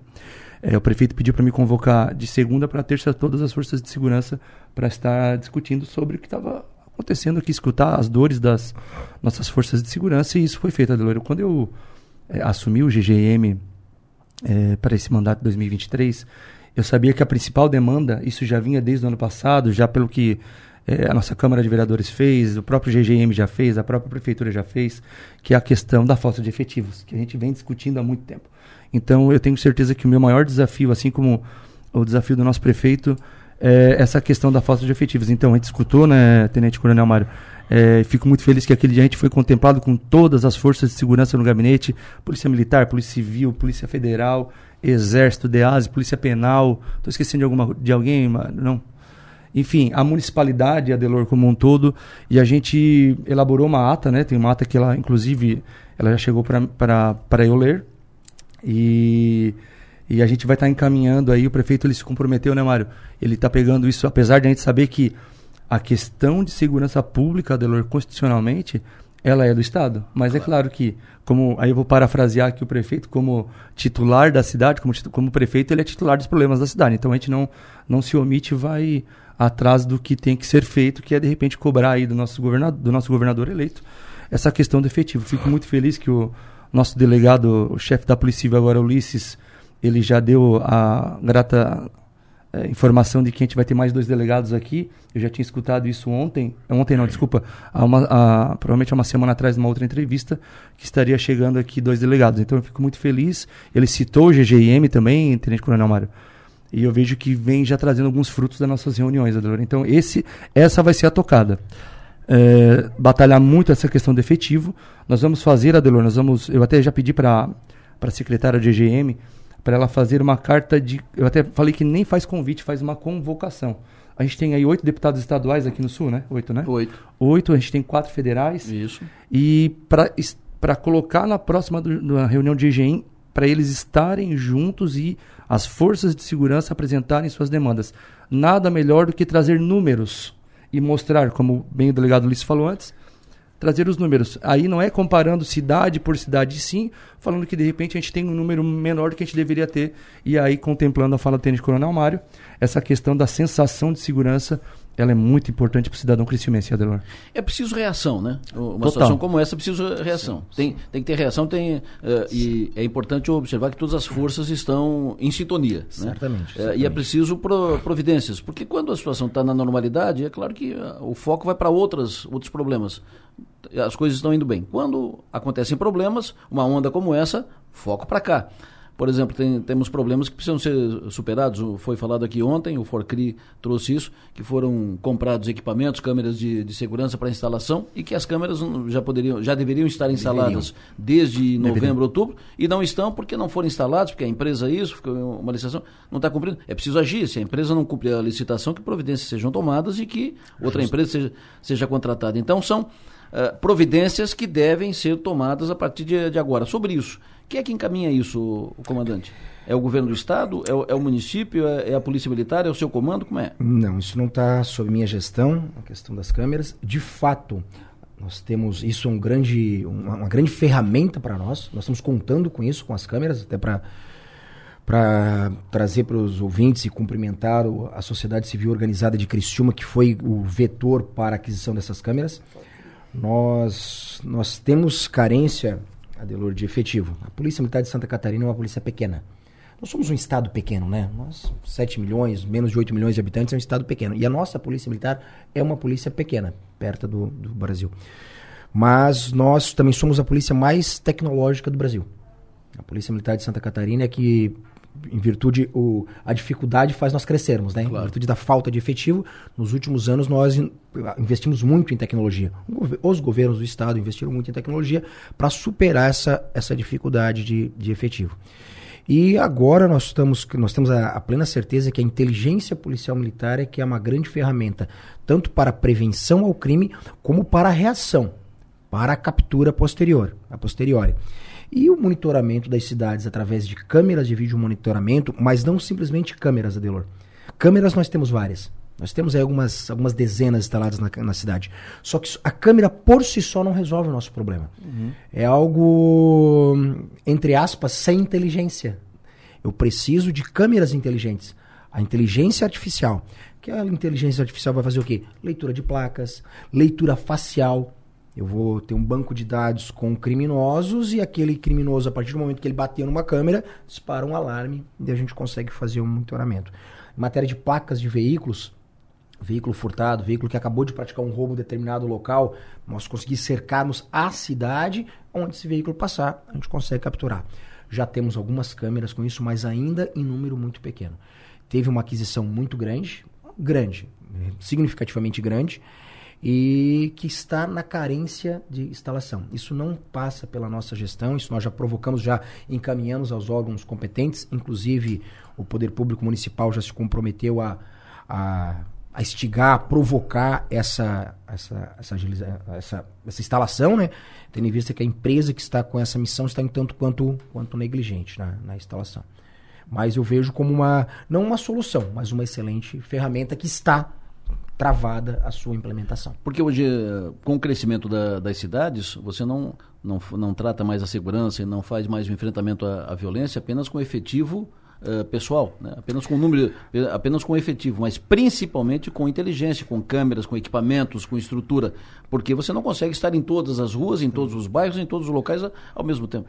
Adelor, o, estudando um pouco de crime, a criminologia fala que o crime só ocorre quando se encontram três vertentes, três vetores. A gente chama de triângulo do crime. Um agente motivado, uma vítima em potencial e um ambiente desguarnecido. Então, para que não ocorra o crime, eu vou ter que quebrar um desses vertentes, um dessas vértices. O agente motivado, eu vou ter que prender esse cidadão. A vítima em potencial, isso depende do cidadão. Isso não depende de nós. Eu até em outras oportunidades aqui na rádio já comentei das, das do, de quão importante você guardar o seu patrimônio, de estratégias para você evitar a, que seja vítima de um crime. O ambiente guarnecido, nós, enquanto polícia ostensiva, isso cabe a nós. Isso é obviamente inviável nós estarmos sermos onipresentes, estarmos em todos os locais para fazer essa presença. Isso é inviável, ainda mais com esse crescimento demográfico que nós temos. Outrora, em um passado que eu nem vivenciei na Polícia Militar, era possível você ver o policial militar caminhando ali no seu bairro, tomando um, um hum. cafezinho na padaria. Hoje isso é praticamente inviável, não, tem condições disso. Para tanto, eu preciso de outras ferramentas para que eu consiga fazer essa guarnecer o ambiente, guarnecer o ambiente e quebrar esse triângulo, essa vértice do crime. Uma das formas de quebrar é a, o vídeo monitoramento, tanto na matéria de prevenção quanto na inteligência para posterior repreensão e captura do eventual autor do crime. Adelo, Adelo, já aproveito aqui, é, dentro desse, desse questionamento que você fez, né, Mari, dentro dessa, desse, dessa linha, desse vértice que você falou de um deles, é, a prefeitura agora, Adelor, ela fez também a parceria, a gente já tem uma parceria muito forte com a Polícia Militar, assim como todas as forças de segurança, mas a gente fez, agora tá, está aprovado, já nos próximos dias deve é, já estar acontecendo, a gente fez uma parceria com a Polícia Civil. Então a gente vai estar trabalhando essa questão dos recursos para a Polícia Civil aqui do nosso município, em que vai ser aplicado diretamente aqui nas nossas delegacias. Então, esses, esses valores que vão ser habilitados aí para a Polícia Civil com certeza vão trabalhar, né, Tenente Coronel Mário, diretamente nessa questão da inteligência e para o que for também necessário aí para que a Polícia Civil também ela funcione da melhor forma. O GGIM cumpre um papel importante de juntar todo mundo. Como ele, ele, ele é supra, ele, ele é, ele, é o guarda-chuva, ele junta a Polícia Civil, Polícia Militar, Ministério Público, juiz, uh, ele junta todo mundo. E isso é fundamental num momento como esse. Sempre, mas principalmente num momento como esse, que tem que juntar todo mundo, juntar forças para questionar e gestionar junto ao governo do Estado, ao Comando Geral da Polícia Militar, uh, para aumentar efetivo, montar, instalar equipamentos e tal. Então, o GGIM cumpre um papel importante, fundamental nisso e eh, está sendo feito, o que tem que ser feito, essa articulação é importante para superar essa onda. As pessoas querem ver essa fase vencida e restabelecido o sentimento de, de segurança. Antes, antes, de a gente entrar no ar, Adelor, estava falando com o Tenente Coronel Mar, né? Ah, o Rincão hoje, ele, o Balneário Rincão hoje ele tem 17, 16 mil pessoas, né? Acho que, Isso. Que o censo foi o último Que moram censo, lá, né? Que moram lá. É, pelo, pelo que a gente tem de informação, né, ele vai a 180 mil pessoas aí no verão. E Criciúma sai de 240 para. A grande maioria desses 180 vem de Criciúma, claro, não só de Criciúma, mas vem de Criciúma.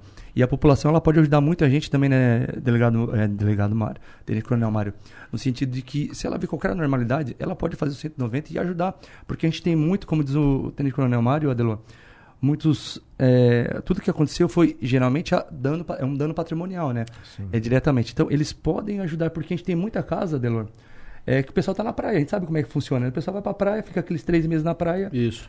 e de repente deixa ali a casa um pouco desguarnecida de repente naquela questão de ah não vai acontecer nada é onde que o, o infeliz ele se aproveita e vai lá e faz o que é, ele arromba e que a gente já viu aqui vem acontecendo Adelor Fred Gomes, coordenador do GGIM, foi um prazer tê-lo aqui conosco. Muito obrigado pela sua atenção e parabéns sempre à disposição por aqui.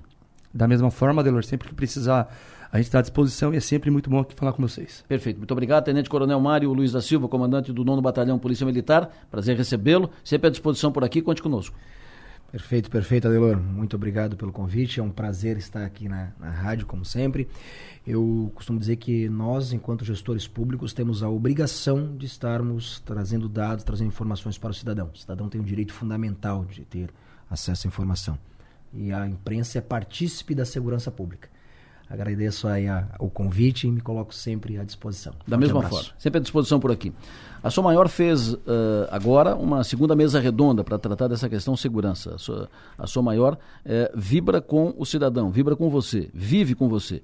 E por isso, as questões que afligem a sociedade nós tratamos aqui. E estamos somos parceiros, estamos juntos. Estamos tratando com entidades, com as polícias, com organizações, estamos tratando com os cidadãos, estamos tratando com todos desse assunto que é a pauta da hora na cidade, que é a segurança. As pessoas pedem reação, as pessoas querem restabelecido o sentimento de segurança, querem estar mais seguras, querem vencer o medo.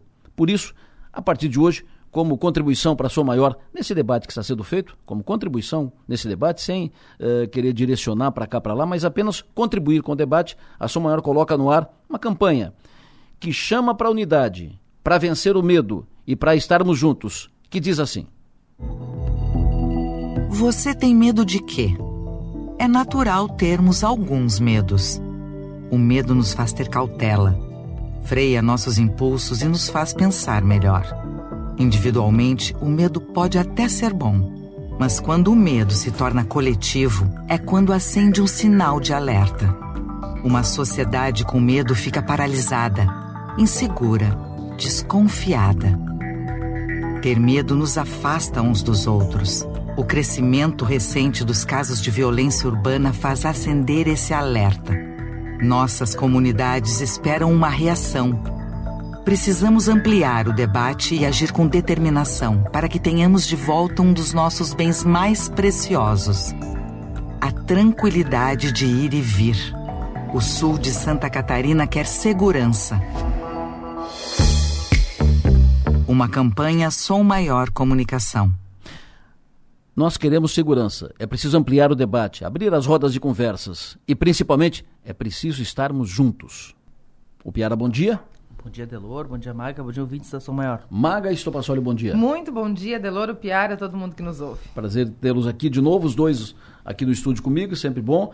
Uh, vamos daqui a pouco tratar das últimas informações da política, essa situação da FECAM, que na, não teve chapa inscrita, teve uma reunião ontem à noite, vamos saber se teve entendimento, se não teve, se teve acordo, se não teve, se vai ter eleição agora, se não vai. Vamos saber das últimas articulações para a eleição da mesa diretora da Assembleia, presidente da Assembleia e outras da política, mas antes temos o prazer de trazer ao programa, está conosco na linha, fala ao vivo aqui na Sou Maior, entrevista exclusiva Sou Maior, ex-governador do estado de Santa Catarina, ex-governador Carlos Moisés. Alô, bom dia. Bom dia, Delor, bom dia, Piara, bom dia, Maga, a todos os nossos ouvintes aí da Rádio São Maior, é um prazer também conversar com vocês. Prazer tê-lo conosco. O senhor está no IPAN, governador? Estou em Laguna, sim, estou, no IPAN. Maravilha, se um dia como hoje, Aliás, assim... um belo dia, né? Imagina. Marta Marta de Esmeralda. Esse, que está roxo. Esse, agora, mas está Esmeralda. Esse visual maravilhoso aí do, do Ipuã, olha para um lado, olha para o outro. É uma, é uma vista privilegiada. É sim, é, essa região aqui toda, né, é uma região é, realmente fora da curva, como a gente poderia dizer, em termos de atrativos, né, todo o complexo lagunar, as belezas naturais, a forma como está preservada né, a nossa costa, isso tudo é um grande atrativo e as multifacetas né, da nossa região dos lagos aqui, né? Pesca, é, da, tem, tem para todos os gostos, sabe? Eu, eu sou apaixonado pelo, pelo, turismo de Santa Catarina, pelo nosso estado, que é o estado mais bonito do Brasil, o estado mais eficiente do Brasil, e tem tant, tantos atrativos, e um deles, de fato, é chamar as pessoas para viverem, curtirem o verão, morarem aqui, estudarem, criarem seus filhos, e realmente Santa Catarina apresenta essa diversidade. Né? Quando pinta o nordestinho aqui, é a turma do kitesurf aqui, fica 15, 20 kites aqui, na, daqui a pouco melhora a água, vem o pessoal do mergulho, da pescaria, enfim, troca para o vento sul. Então tem para todos os gostos aí. Então, e tem, tem para lagoa, tem para quem gosta de navegar, tem para quem gosta de pescar, enfim. Senhor... É realmente uma região privilegiada, né? O senhor tem mergulhado aí? O senhor tem feito mergulho aí, governador? Olha, depois de quatro anos, eu fiz aí essa semana, eu caí na água, me senti meio cansado. eu, fui, eu, fui na, eu fui até a ilha, temos uma ilha aqui, a cerca de uns, ah, não chega a um quilômetro ali, e aí fui nadando com aqueles penduricos, aquelas coisas todas, né? Nadadeira e tal, roupa de meu prêmio, cinto de elástico. Não usei barco nem lancha. Ah, como eu sempre fazia, né? É. Olha, tem pra voltar.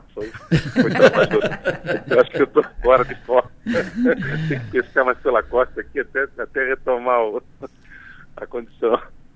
O senhor tem acompanhado as últimas informações aí, as últimas manifestações do, do novo governo? Por exemplo, o, daqui a pouco daqui a algumas horas, o governador Jorginho Melo e o secretário da Fazenda, Cleverson, eles vão dar uma entrevista coletiva para anunciar um raio-x da situação financeira do Estado. Ontem, esse raio-x foi apresentado aos presidentes dos poderes, Tribunal de Justiça, Tribunal de Contas, uh, Ministério Público. Uh, há pouco falou conosco aqui no programa o secretário interino da Infraestrutura, Ricardo Grando, e ele passou alguns dados para, por exemplo, ele disse que nos últimos quatro meses o, do ano passado, o governo do estado lançou, uh, licitou, uh, distribuiu ordem de serviço, assinou contratos para investimentos, obras na área da infraestrutura de um bilhão de reais só nos últimos quatro meses e que não, o orçamento não contempla tudo isso. Só no sul do estado foram 400 milhões de, de reais e não tem dinheiro, não tem orçamento para fazer tu, tudo isso. Quero ouvi-lo a respeito. Bom, é, primeiro é importante destacar que muitas dessas obras, sejam elas obras próprias do governo do estado, sejam elas em parceria com os municípios, como a gente fez desde 2021 com o Plano Mil, é? É, é, resultado de um equilíbrio financeiro que o estado de Santa Catarina conquistou em 2019, 2020, quando nós fechamos as torneiras, revisamos os contratos, enfrentamos a pandemia, obviamente com o melhor resultado do Brasil, e mesmo naquela condição de pandemia, criamos alternativas, né, como, como renda empresarial, para que Santa Catarina continuasse crescendo. Então, é, se diz que a arrecadação desse, desse período foi fora da curva. Ela, o governo em si trabalhou fora da curva, né, criando oportunidades, mesmo em tempos de crise, para que a gente conseguisse avançar. Então, acho que esse é o primeiro, esse é o primeiro aspecto. Se a gente pegar por que, que o Estado arrecadou bem, por que a gente incrementou o setor de fiscalização, que a gente revisou incentivos fiscais, é muito bom lembrar disso, né, Adelor? Eu acho que você acompanhou isso. Já na eleição de 2018, eu lembro que nós fizemos um debate na Rádio Som Maior Sim. e você lançou essa pergunta, inclusive, acho que até para mim mesmo, né? É, de que de fato o governo deveria revisar e assim o fizemos. Então, a gente consegue avançar em obras, continuar investindo com a boa gestão.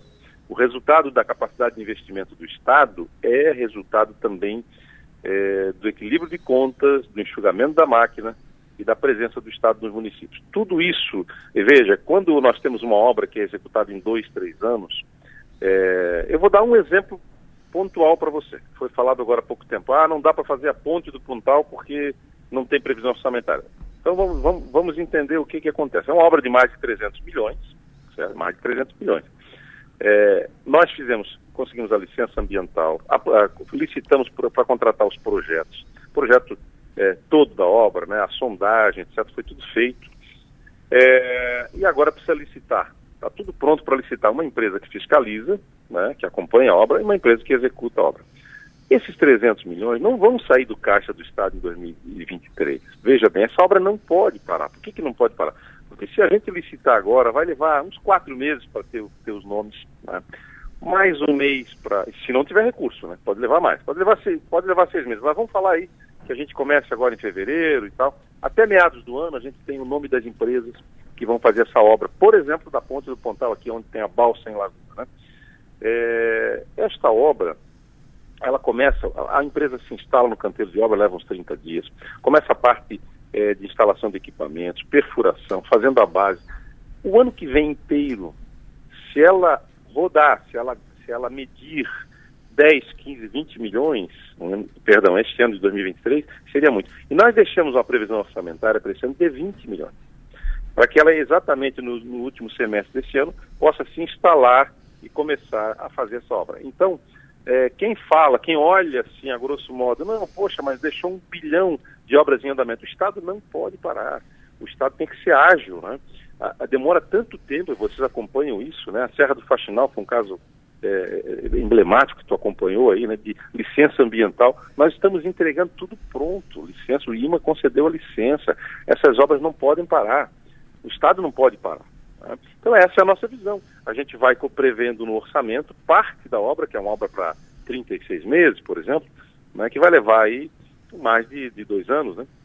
Três anos, três anos e meio, dependendo do, do andamento da obra. E a gente não pode querer prever os 360 milhões, que é, que é o que se estima para essa obra, no primeiro ano, no primeiro semestre, eu vou dizer. Né?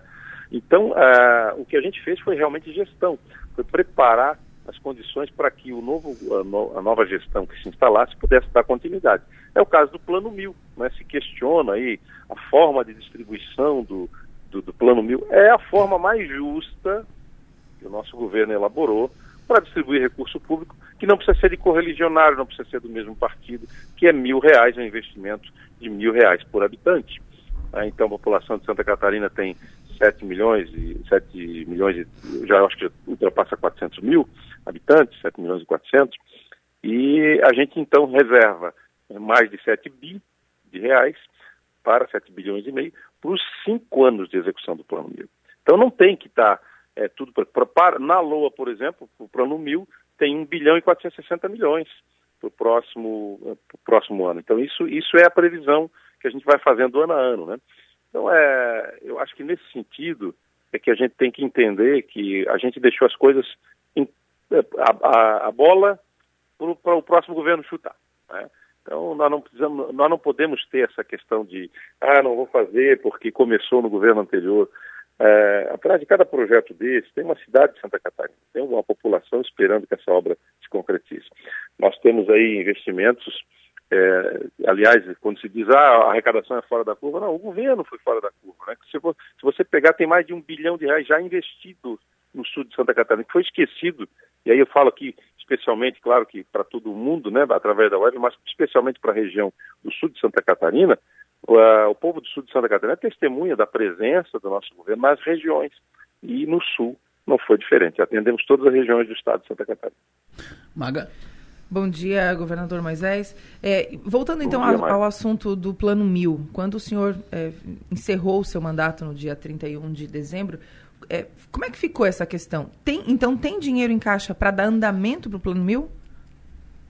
Veja, o Plano Mil, ele é, não é dinheiro em caixa, né? A gente não trabalha com dinheiro Isso, em caixa. é a previsão, gasta, né? É. O governo, governo que não consegue gastar, não executa. O, o governo tem um orçamento Isso. anual. Uhum. E o orçamento, ele é arrecadado é, a cada mês, né? Janeiro, fevereiro, mas então nós temos a previsão orçamentária de mais de 40 bilhões, é, sendo que 7,3 bilhões são para os próximos cinco anos, considerando o primeiro ano lá, é, 2022. Né? Então a gente tem aí para cada ano um bilhão e pouco para gastar com essas obras, com parcerias com os municípios. E o governo pode é, assimilar isso?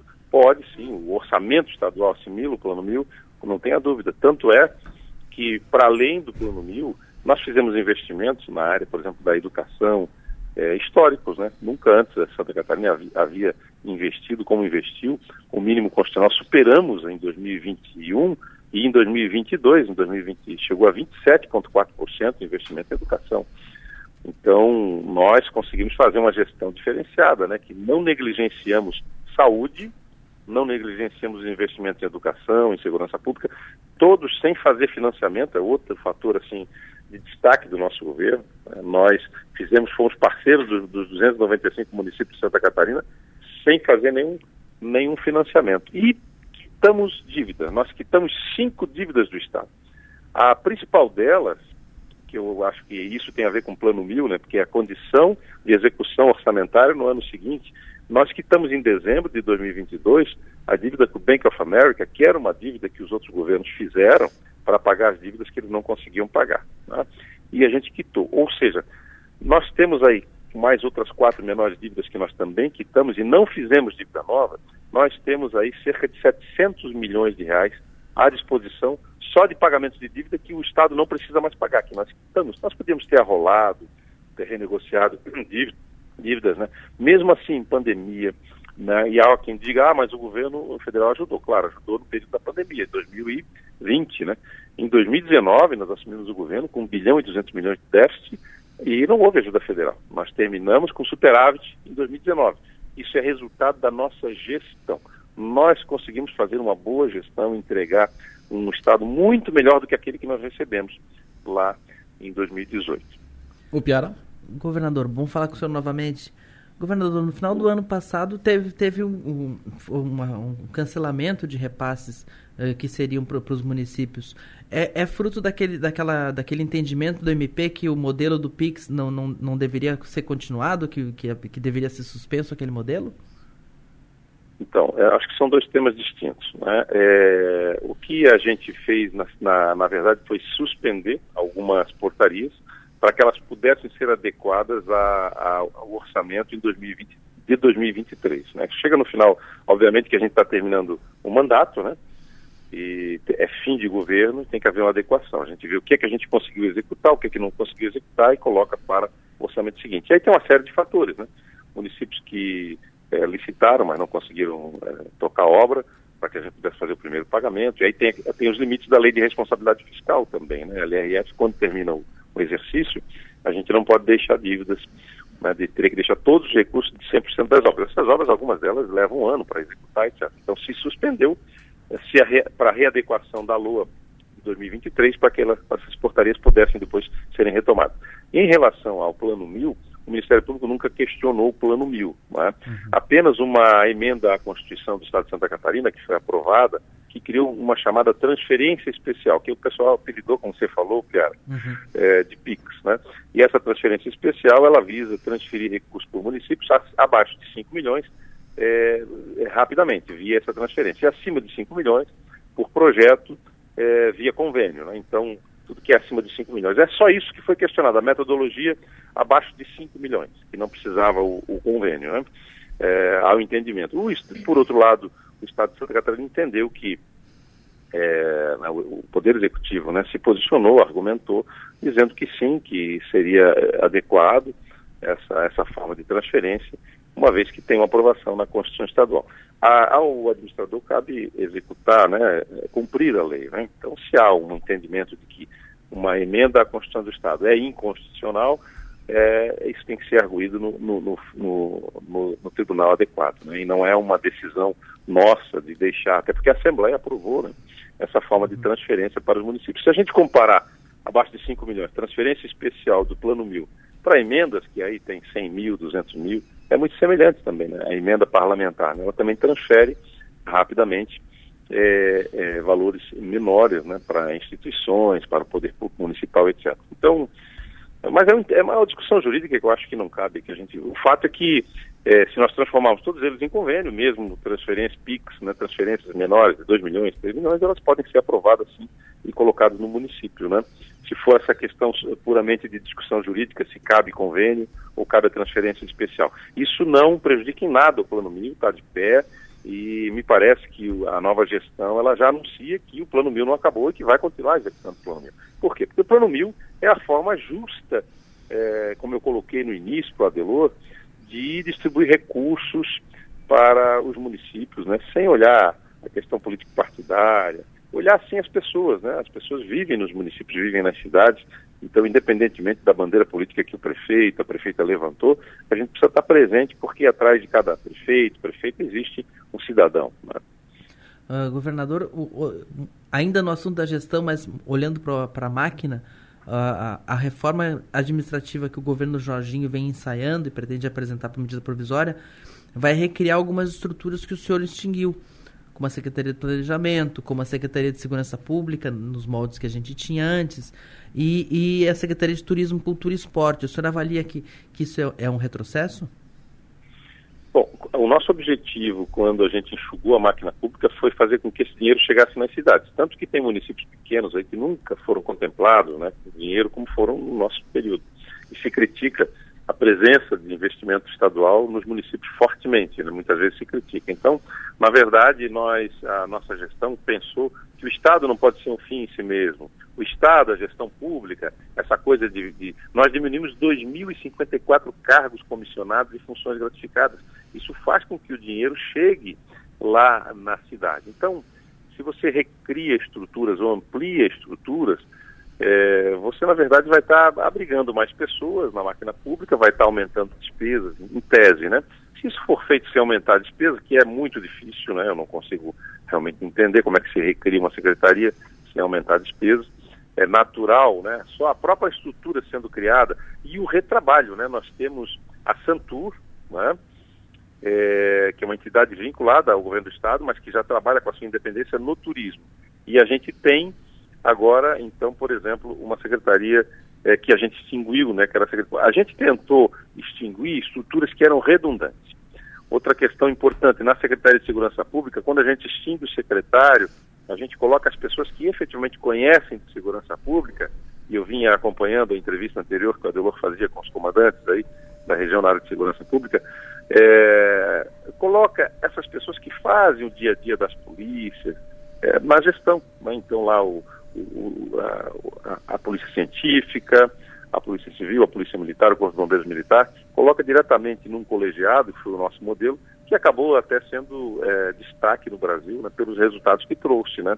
Menor criminalidade violenta da, é, dos últimos 15 anos aí está no Brasil, assim como tantos outros números, né, maior investimento em, é, em segurança pública com recursos próprios, como eu falei, foram 350 milhões é, de reais investidos sem financiamento, diferente das outras gestões que sempre investiram valores próximos a isso, mas que a gente vai pagar até 2032, né? O cidadão catarinense vai pagar até 2032.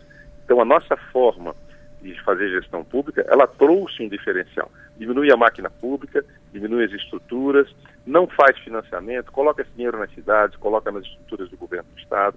Então, quando eu coloco os quatro homens, da, homens ou mulheres né, da segurança pública que chefiam essas instituições à frente do processo, e eles conseguem, num colegiado, discutir, eles aproximam essas instituições. Aproximam, eh, conectam seus sistemas, sistemas de rádio, de comunicação, de geração, de atendimento de chamado, e isso traz proximidade, polícia de proximidade, traz resultado, resolutividade. Da mesma forma como a gente é, extingue cargos né, que, ou estruturas do governo que eram duplicadas. Né? Não estou dizendo que a nossa reforma administrativa foi perfeita, que não pode avançar, que não pode melhorar, óbvio que pode, mas na nossa avaliação ela teria que melhorar no sentido de enxugar ainda mais, de diminuir a máquina pública ainda mais, e de verificar ainda se tem alguma estrutura redundante, extingui-la, potencializar é, alguma pasta que não esteja conseguindo fazer as entregas que deveria entregar. Eu, eu acho que, eu não, eu não estou aqui, nem estou tecendo nenhum comentário do que vai acontecer, né, porque não tem uma bola de cristal.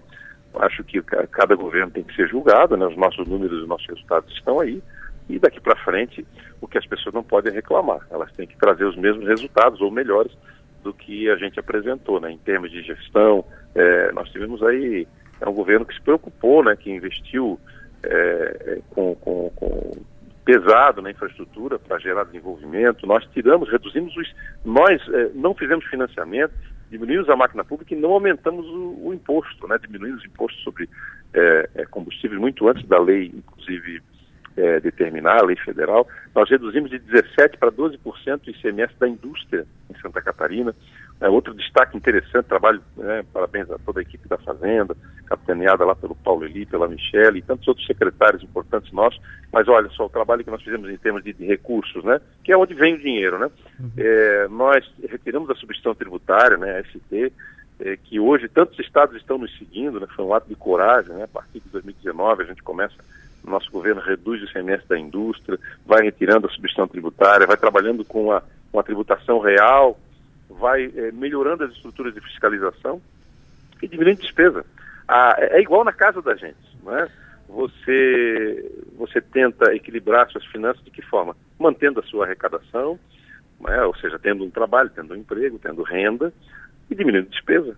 Aí sobra algum dinheiro para investimento. Foi exatamente isso que o nosso governo fez, investindo aí mais de 27% na educação, não é? Pagando as dívidas, né? pagando as dívidas, inclusive, né? com 700 milhões que o próximo governo não precisa tirar todos os anos. Então ele pega esses 700 milhões e começa a investir todos os anos, além de outras condições de melhoria que a gente trouxe, né? É, de arrecadação do Estado. Governador, então, ontem o governador Jorge Melo falou aqui que o Estado não está a belezura que o senhor disse que o senhor dizia. Então, alô? o senhor... Alô, governador? Está me ouvindo? Pois não?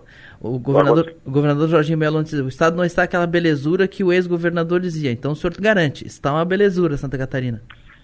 Veja, uh, o Estado que eu, que eu peguei não era uma belezura. É, 2019, entramos com déficit, como eu falei, né, com uma, um déficit de mais de 1 bilhão e 200 milhões de reais. Depois, em 2020, a gente enfrenta uma pandemia. Qual é a belezura que o Moisés pegou, né? E toda a sua equipe, né? O time de camisas 10 do nosso governo nós pegamos um osso duro de roer e apresentamos resultados. Então agora é trabalhar, né? É, é, veja bem, quem perde a eleição, Piara, você sabe muito bem disso, vai para casa. E quem ganha a eleição vai trabalhar. Né? E, tem, e aí renderam muitos cabelos brancos, né? A gente trabalhou muito atendendo empresário, atendendo é, é, durante durante os eventos climáticos, né, as nossas regiões, né, nosso, nesse período a gente foi muito afetado por eventos climáticos, não deixamos de socorrer prefeitos, prefeitas, cidades, empresas, né, criamos o renda também para para recuperação, né, um, uma forma de financiamento é, com juros subsidiado pelo governo, juro pago pelo governo, para recuperar as empresas que foram atingidas é, não só pela pandemia na questão econômica, mas também por eventos climáticos. Então a gente teve uma preocupação humanitária depois de 10 anos, e aí vamos falar de fora da curva de arrecadação, vamos falar de governo fora da curva. Depois, depois de 12 anos sem investir numa casa própria, para as pessoas que não têm casa, o nosso governo faz isso, o nosso governo cria ah, o Bolsa Estudante, coisa inédita no ensino médio, né, criando uma renda para que as pessoas, os meninos e as meninas do ensino médio, é, não fiquem em casa ou tenham que trabalhar. Então, muitos deles estão sustentando a família com a Bolsa Estudante. São mais de 57 mil estudantes recebendo a Bolsa do Ensino Médio. E honramos com o sistema CAF, na questão das bolsas do Uniedu, de forma extraordinária. Saímos uma média de 80 milhões por ano de investimento para orçamento disponibilizado para a CAF, para, para, não só para a CAF, para as privadas e para o sistema CAF, de mais de 600 milhões de reais que inclusive não se conseguiu, inclusive, executar esse orçamento, né? Foi um pouco mais de 400 milhões. Então, assim, é, não adianta dar dinheiro para quem é, é, dá recursos, ajudar quem já tem. Tá?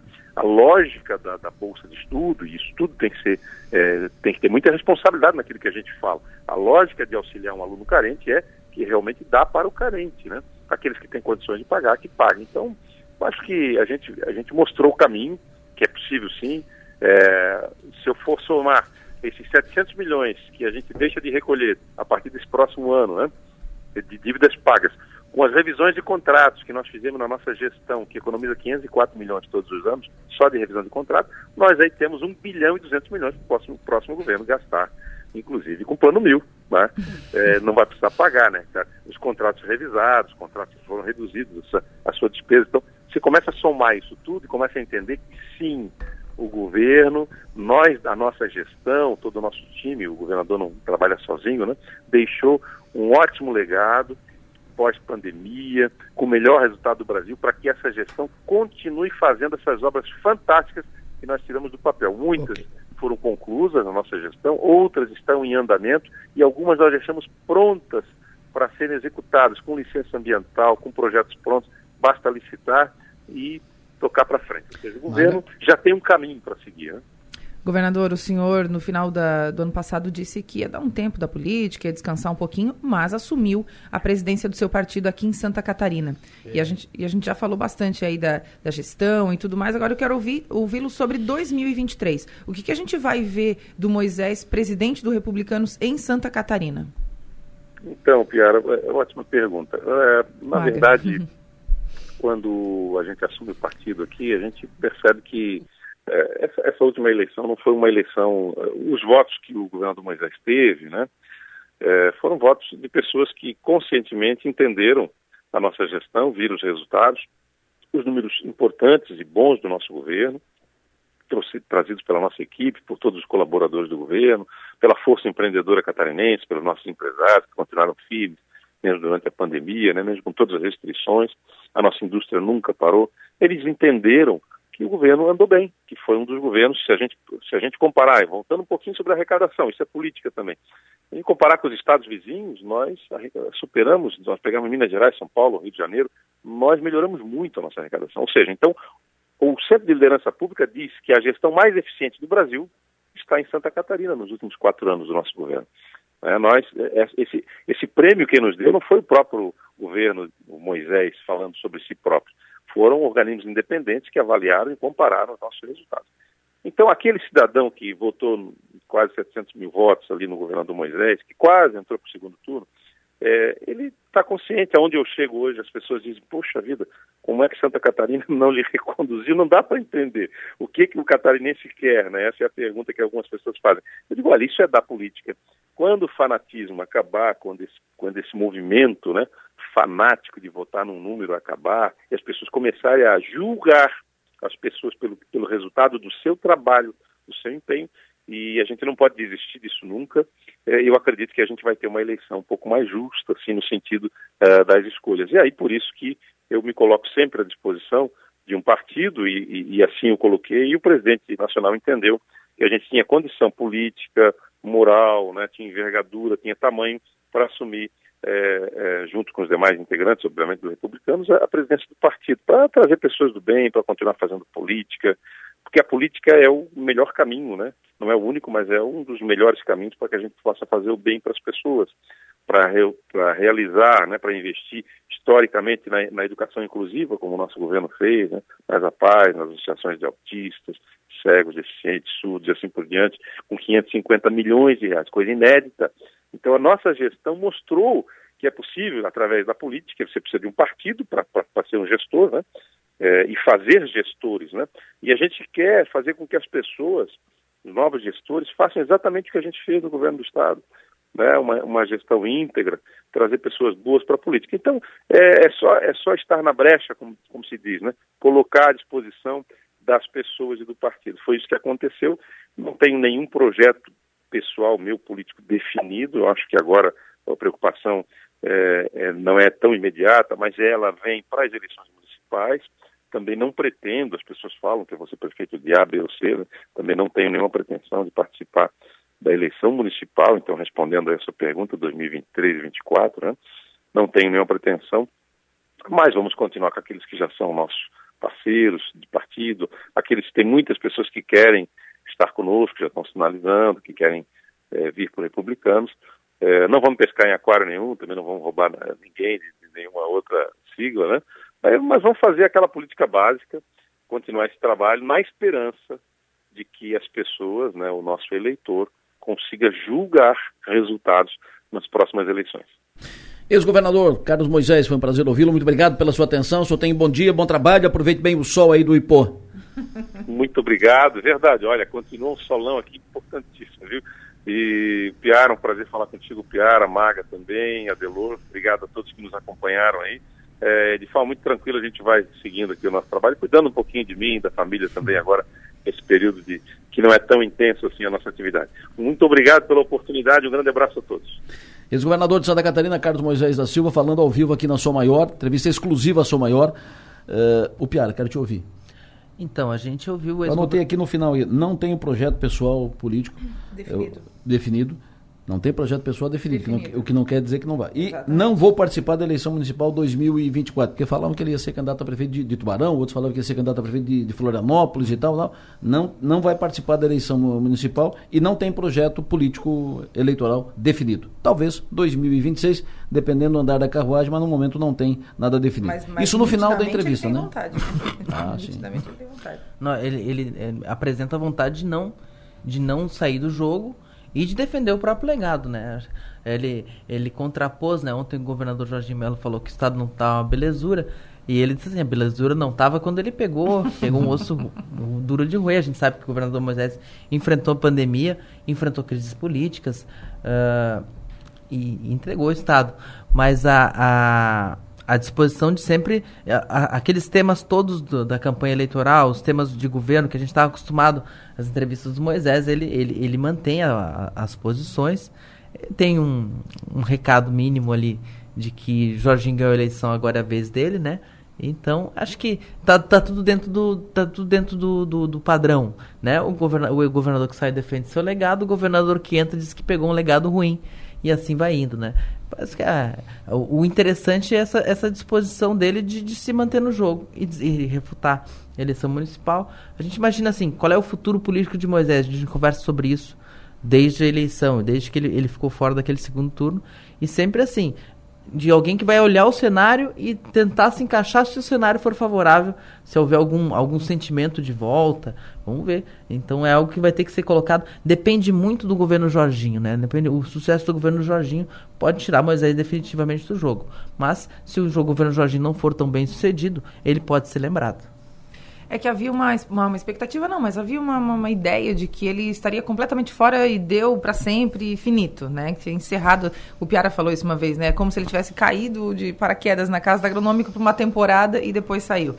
É, e eu o tempo inteiro achei que não, porque o, o poder é fascinante, né? Então estar lá certamente faz com que ele tenha vontade de voltar e o tempo inteiro ele deu indícios para que a gente entendesse dessa forma. Então, é, queira ou não queira, como governador, ele, é natural que ele tenha. Um do Piara, ele deixou um legado e isso Exatamente. alimenta a possibilidade de projetos uh, políticos tá, eleitorais é, de frente, né? Com certeza. E ele está com um discurso Se vai afiado, ou se não vai é outra conversa, né? Mas... Exato.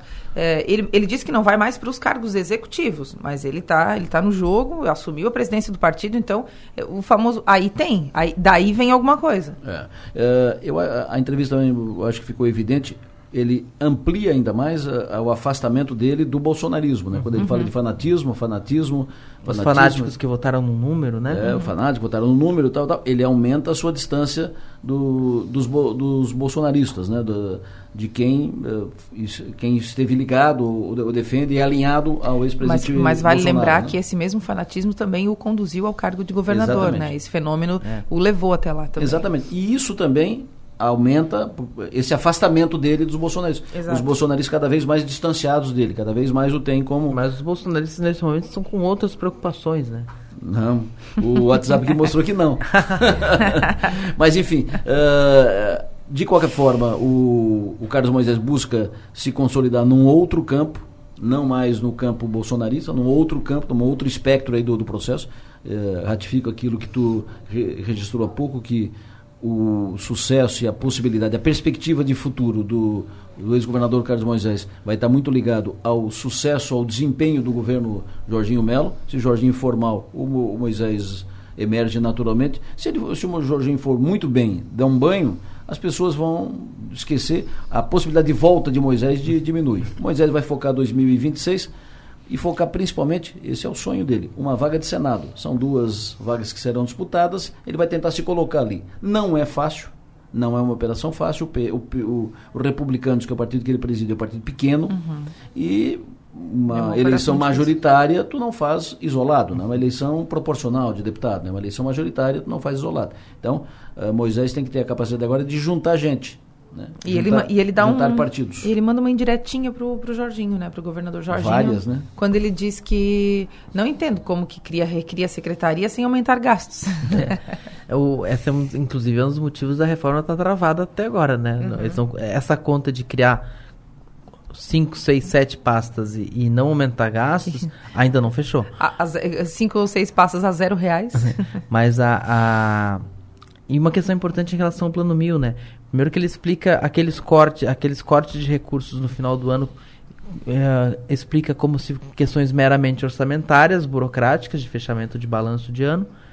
E uh, uma coisa que é importante que ele ressaltou, que é o entendimento que eu também tinha, de que aquele pedido do Ministério Público que considera inconstitucional o, o, o PIX, ele não invalida o plano mil, porque o plano mil pode ser feito por convênio normal. É um pouco mais burocrático, mas dá para fazer. Então, uh, esse entendimento. E ele mostrou-se otimista quanto à continuidade do plano mil, que o Jorginho disse que o plano mil não acaba. Uhum. Então, vamos ver se, se continua mesmo. Fechou? Fechou. Muito obrigado pela presença de vocês, sempre bom estar aqui com, com vocês. Hoje, ontem entrevistando o governador Jorginho Melo, hoje entrevistando o ex-governador Carlos Moisés e amanhã uma nova etapa pela frente. Sucesso e energia a ambos e até amanhã. Até amanhã. Amanhã, Delor, amanhã, amanhã eu já, já vou amanhã, Eu ia perguntar, tá no estúdio amanhã ou Pierre? Amanhã, amanhã em Florianópolis, porque hoje tem uma coletiva, aquela coletiva do que o Cleverson Sievert, secretário da Fazenda, vai apresentar o diagnóstico sobre o, tá, o a belezura. Ele vai apresentar a belezura. Uh, a gente vou lá conferir de perto a belezura do governo Jorginho. Me fala sobre a FECAM. A FECAM tem uma questão. Uh, a FECAM, duas chapas foram apresentadas. Uma chapa é, é, liderada pela prefeita de Vargem, Milena Lopes, que já tentou uh, a presidência em outro momento, ela se, seria uma, uma, chapa de oposição. E a outra chapa é liderada, uh, que ela é do PL, teve envolvimento do Jorginho Mello na construção dessa chapa. Uh, e a outra chapa do, do, prefeito de Penha, Aquiles da Costa, do MDB. Que não é exatamente uma chapa de situação, mas abriga membros da atual situação da FECAM. A, Fe, a, a FECAM não é natural ao confronto, é, nunca teve uma eleição, uma disputa. Uh, o próprio regimento ele, ele, ele busca o máximo possível a convergência. As chapas são amplas, tem que ter uma representatividade regional muito forte. uh, obrigatoriamente. Então é muito difícil montar duas chapas. Ano passado, três chapas foram apresentadas e apenas uma foi homologada, a do, do, do atual presidente Jorge Có. Esse ano as duas foram apresentadas, uh, Jorge Có não participa de nenhuma delas, por sinal. Uh, as duas foram apresentadas e nenhuma delas conseguiu atingir a, a, a regra de, de, de, da composição plena. O, uma das a chapa, a chapa da Milena Lopes tinha um, uma cidade que estava inadimplente com a FECAM, logo não podia participar da disputa, e a outra chapa, a chapa do, do Aquiles, tinha um integrante que depois mandou uma, uma, uma correspondência dizendo que não tinha autorizado a presença do nome dele ali.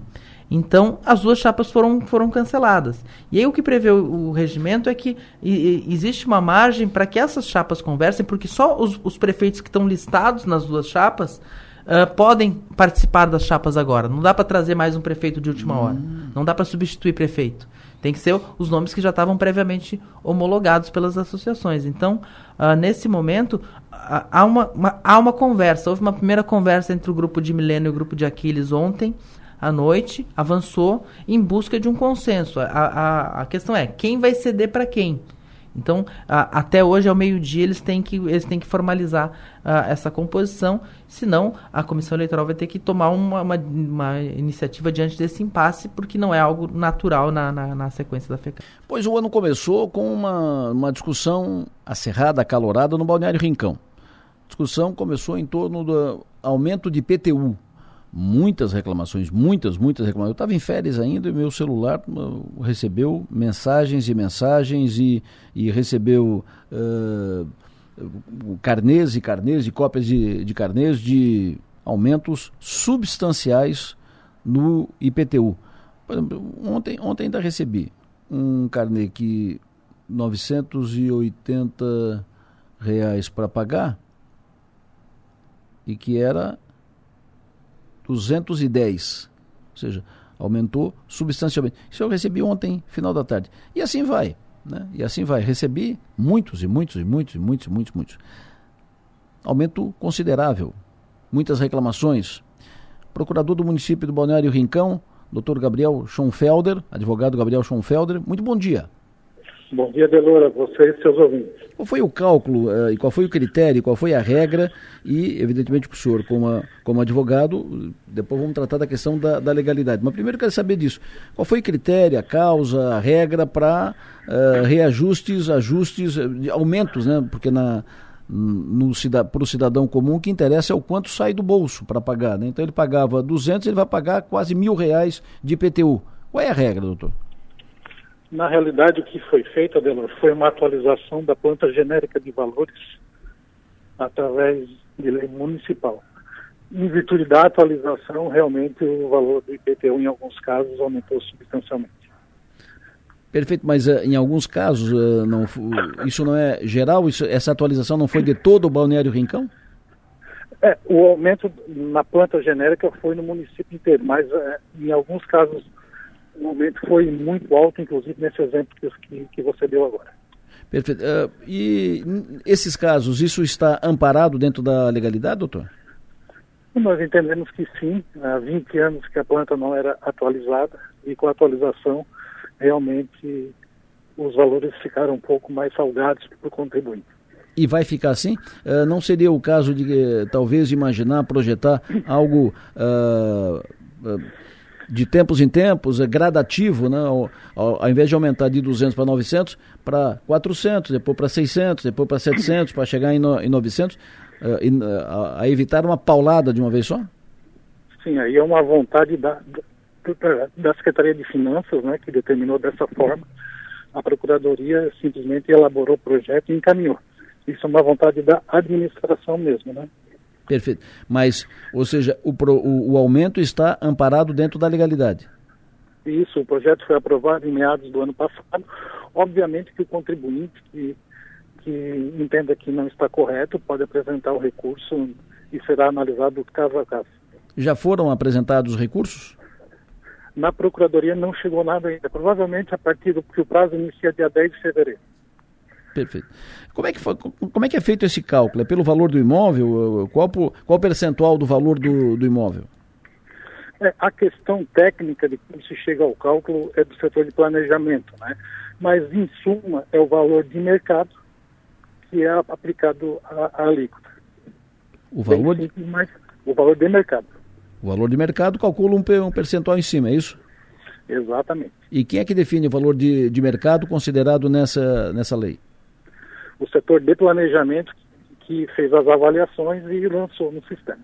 Perfeito. Eu tenho aqui, por, por exemplo, o caso de, uma, de um imóvel uh, que uma casa na Lagoa de 100 metros é mais caro que um apartamento em Florianópolis. Bom, são duas, são duas situações. A, a avaliação que o setor de planejamento fez tem que saber se o, se o IPTU aumentou, se esse imóvel estava cadastrado ou não, mas num recurso, obviamente, se o contribuinte demonstrar que o aumento foi muito alto, o valor de mercado não está condizente, será reformado. Mas qual é o percentual em cima do valor venal do, do imóvel? 2%, 3%, 1%, quanto? Em média, do imóvel construído é meio, é meio por cento e do terreno baldio 1%. Perfeito. E essa, essa regra, quem define o valor do imóvel é um, é um estudo da Secretaria de, de Planejamento, porque o imóvel pode, para mim, é, eu, eu avalio por 200, vai lá, o, o senhor avalia por 400. Ou seja, quem é que é um técnico da Secretaria de, de Planejamento ou é uma empresa contratada pelo, pela Prefeitura?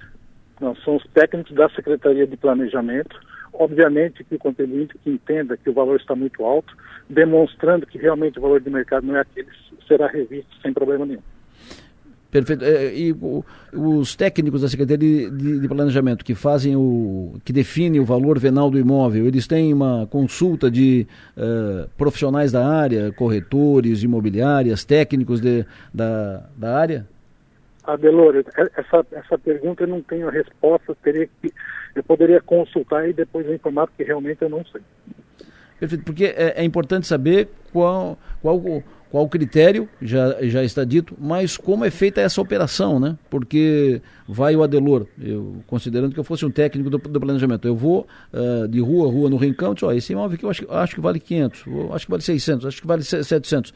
Ele está emparado em, em, em que, uh, em que, né? Qual é a, qual é a segurança que lhe dá? O, ele, ele, consulta técnicos da, da, área, imobiliárias, corretores e tal, ou, ou vai pelo, pela sua, pela, pelo seu entendimento? Eu entendo que tenha que ter questões técnicas que tem que ser analisado para chegar nesse valor. Né? Obviamente, é, pode ocorrer casos que o valor esteja acima e para isso que existe o, o, o, requerimento feito pelo contribuinte. O senhor disse, o, o, o, questiona aqui o seguinte, uh, como, como assim 20 anos sem atualização da planta de valores? E o que foi feito no primeiro governo do Balneário Rincão, que foi feito todo o levantamento cadastral dos imóveis? O, cada, o, aquele levantamento que foi feito foi em, questão das, dos imóveis que não existia no cadastro da prefeitura as construções e foram e, e foram e foram colocados. Nesse caso, foi o aumento da planta genérica no município inteiro. Perfeito, mas não, não contempla ali, ali não foi feita a atualização do, do valor dos imóveis, do, do valor venal, já não foi é, incluído no cadastro o, o valor venal dos imóveis?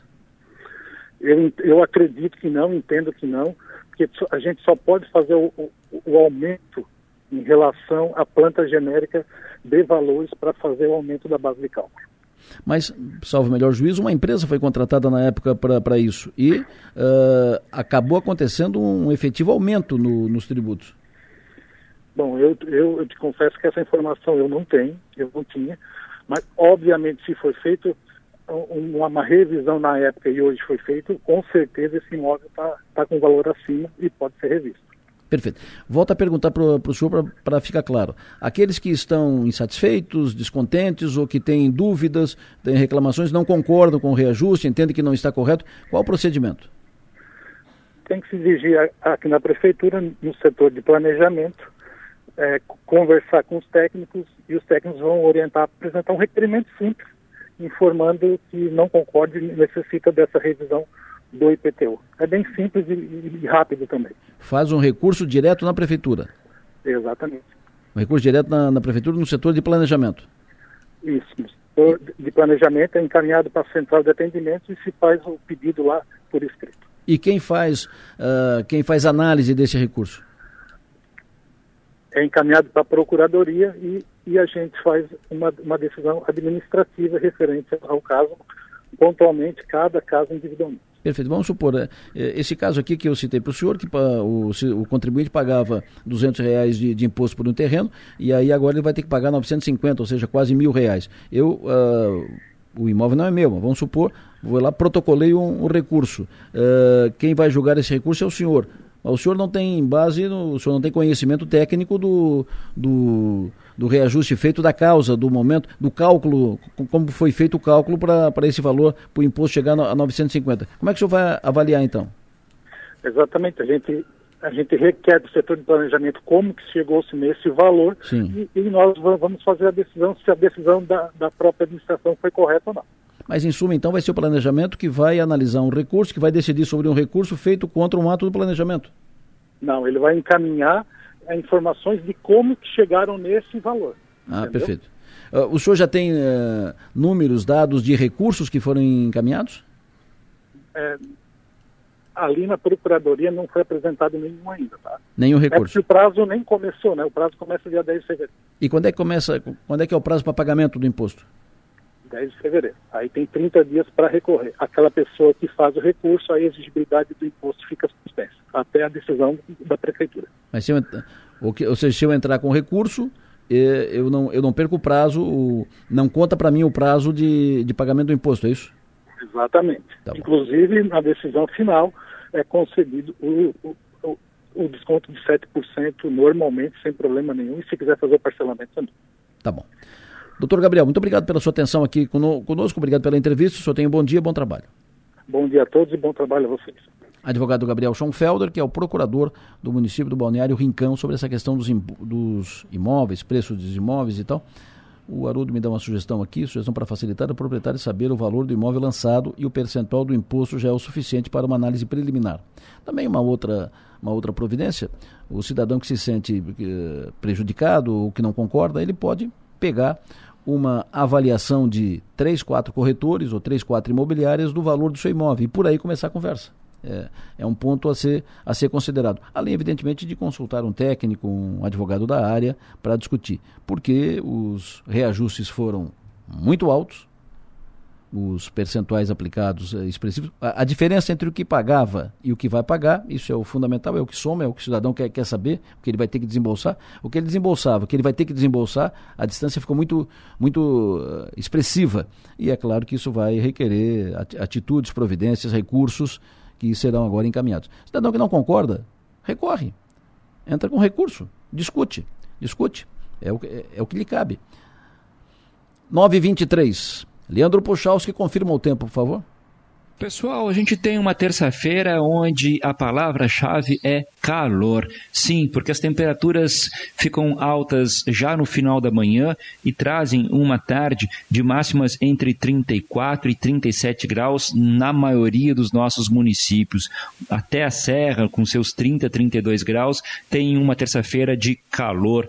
Para o pessoal do extremo oeste do estado, próximo do Rio Grande do Sul, lá na região de Itapiranga, para vocês terem ideia, as temperaturas podem chegar chegar a 36, 38 graus. É uma terça-feira de bastante calor. Uma terça-feira ensolarada na maior parte do dia, com poucas nuvens. Ao longo da tarde, um pouco mais de nebulosidade, justamente por causa do calor.